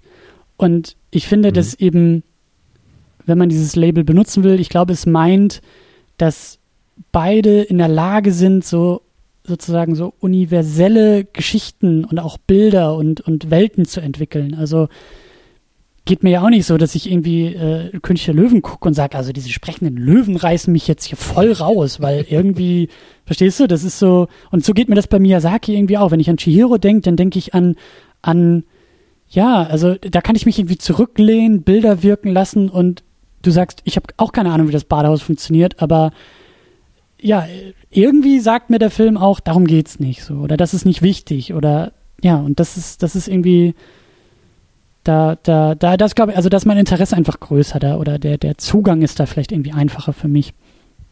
Aber ähm, ja, mal gucken. Also ich glaube, das Thema Anime, wir haben das sehr, sehr gut und sehr ausschöpfend äh, schon mal angegangen, aber so, so komplett weg ist es natürlich auch nicht. Also ja. Ja, also ich bin, ich bin immer dabei, so so meine Augen offen zu halten nach irgendwelchen Geheimtipps oder solcherlei Dinge. Und den einen oder anderen habe ich dabei eben dann auch schon gefunden. Also eine Empfehlung an dich und die Hörer wäre vielleicht nochmal der Film Wings of the Honeymees heißt der. Mhm. Auch ein sehr schön gezeichneter Anime, wo es in einer alternativen Realität darum geht, wie ein Junge zum Raumfahrer wird in, in so einem äh, ist da, glaube ich, so das erste äh, Raumfahrtprojekt oder sowas. Und geht's halt auch um sehr viele verschiedene Themen, wie halt so, so, so Fortschritt der Menschheit mhm. und um Glaube geht's halt auch so ein bisschen. Der Film hat auch einige etwas äh, befremdliche und vielleicht nicht so hundertprozentig äh, perfekt eingearbeitete Themen. Aber im Großen und Ganzen war das genau so ein Film, äh, nach dem ich so suche meistens. Auch wenn der jetzt bei weitem meiner Meinung nach nicht an die Qualität der heute besprochenen Filme rankommt. Aber es ist, es ist es gibt halt immer wieder so, so Filme bei mir, so, die ich dann so entdecke und denke so, hey, ich bin einfach froh, dass ich diesen Film gefunden habe. Genau auch wie dieser Memories, den ich am Anfang kurz erwähnt habe, ne, mit dieser einen äh, Kurzfilm-Episode, die ich so gerne mag. Das, mhm. das sind so Filme, die sind nicht so groß bekannt. Da, da liest man auch meistens nicht so viel von. Da muss man echt mal so ein bisschen gucken. Irgendwie manchmal gibt's halt so Listen, was sind so die besten Anime-Filme von irgendeinem Genre oder sowas. Ne? Da, da wühle ich mich dann so durch durchs Internet und hin und wieder stößt man dann auf einen Film, mhm. der klingt interessant und noch seltener findet man dann einen Film, der nicht nur interessant klingt, sondern es auch am Ende auch ist. Mhm. Ja. Aber ich glaube, ich glaube, wir sind uns da ähnlich und einig, dass wir, glaube ich, nicht jetzt irgendwie die, ähm, also in der Masse uns mit Anime beschäftigen würden, sondern dann doch eher versuchen oder eher auf der Suche sind, auch da nach bedeutsamen Vertretern irgendwie zu, zu, zu gucken, oder? Also das ist eher, ja, das, das ist so mein eher die Modus Spitzen operandi. rausgreifen, als jetzt irgendwie auf einmal die breite Masse, als, als ne, so das ganze Spektrum aufzumachen. Ja, also weil, weil wenn es bei mir so um Dystopien geht, da bin ich immer so, das verschlinge ich so richtig. Also immer wenn ich einen Film finde, der irgendwie halbwegs gut sein soll und sich dann mit einer coolen Dystopie befasst, dann will ich mir den angucken. Aber genau wie du sagst, bei Anime, da will ich dann wirklich schon gucken, so, hey, ist das wirklich ein Film, der mich so richtig interessieren kann, der mhm. auch wirklich dann so meinen Geschmack trifft? So, weil man dann eben doch, oder ich zumindest dann nicht so völlig der Anime-Fan bin, dass ich da jetzt wirklich so links und rechts alles mitnehme, was ich irgendwie kriegen kann. Ja. Tja, Ja, aber aber, das nach ist ja und die- nach äh, erschließen wir uns ja eben auch bei Second Unit immer mehr. So soll das ja sein. Eben, und das ist ja auch die perfekte Einladung, äh, um den Ball zurück ins Publikum zu werfen, weil ich weiß, dass Leute dabei sind, die auch Anime-Fans sind. Also her mit den Empfehlungen, her mit den äh, ja, Empfehlungen. Ihr kennt unsere Geschmäcker, ihr habt uns jetzt ja auch zugehört und wisst so ein bisschen, wie wir ticken und was wir suchen und wollen und was wir vielleicht nicht wollen. Und immer her damit. Also gebt uns Filme, empfehlt uns Sachen. Und wer weiß, vielleicht sind da auch Vertreter dabei, die es auch nochmal in die Sendung schaffen können. Ja, durchaus. Genau. Habe ich auch bei der Miyazaki-Folge bei Enough Talk habe ich auch zu aufgerufen, immer her mit den Filmempfehlungen. Ja. Ja, und, und das ist ja wirklich gerade bei dem Anime-Ding, es ist halt nicht so einfach, da manchmal die Filme zu finden, weil es eben nicht so bekannt ist. Ja. So bei IMDb kann jeder in die Top 250 gucken und dann zumindest die relevanten Filme rausfinden. Aber ähm, für Anime ist es nicht so einfach, finde ich. Genau, und äh, ihr kennt die Adresse sowieso, secondunit-podcast.de. Da gibt's einen Beitrag, dieser Podcast ist da drin und ihr schmeißt da am besten in den Kommentaren die Empfehlung rein und raus. Und ich glaube auch, dass wir da noch ein bisschen weiter diskutieren werden.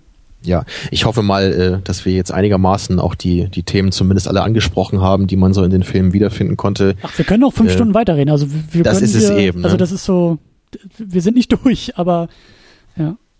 Ja, die Filme geben halt echt eine Menge her, auch wenn es, wie am Anfang gesagt, eher so durch durch äh, Anstoßen der Gedanken ist, als weniger durch eine ganz äh, kleinschrittige Ausarbeitung der einzelnen Themen. Aber die Filme haben eben wirklich sehr viel, was äh, im Kopf hängen bleibt. Ja, und Ja. das können wir dann vielleicht noch in den Kommentaren etwas weiter breit machen. So machen wir es. Ja, und äh, damit auch irgendwie der äh, abschließende Werbeblock. Ihr kennt die Internetadresse und da findet ihr auch alle Links für Twitter und Facebook und Patreon und äh, Soundcloud und all diese Plattformen und Netzwerke und Dinge, auf denen wir vertreten sind, bei denen ihr uns folgen könnt, bei denen es weitere Infos gibt und bei der ihr herzlich eingeladen seid, mitzumachen, mitzudiskutieren und ähm, ja, dabei zu sein. So. Ja, und eben sonst noch als Ergänzung die Miyazaki-Folge von Arne und mir bei Enough Talk, um sie nochmal zu erwähnen. Sowieso. Ja. Und damit sind wir dann, glaube ich, auch durch, ja. Ja, So, war anstrengend, aber schön philosophisch hoffentlich. Ja, also ich, ich, also anstrengend fand ich es nicht. Es war anspruchsvoll. Aber äh, Ja, anstrengend im positiven Sinne. ja, es war Arbeit, wie immer, Termino. Genau. Es ist Arbeit, was wir hier tun. mit Spaß hier. Ganz genau. Gut, dann machen wir hier den Sack auch zu und ähm, sind raus für diese Sendung. Bis zum nächsten Mal. Ciao. ja, macht's gut. Ciao, ciao.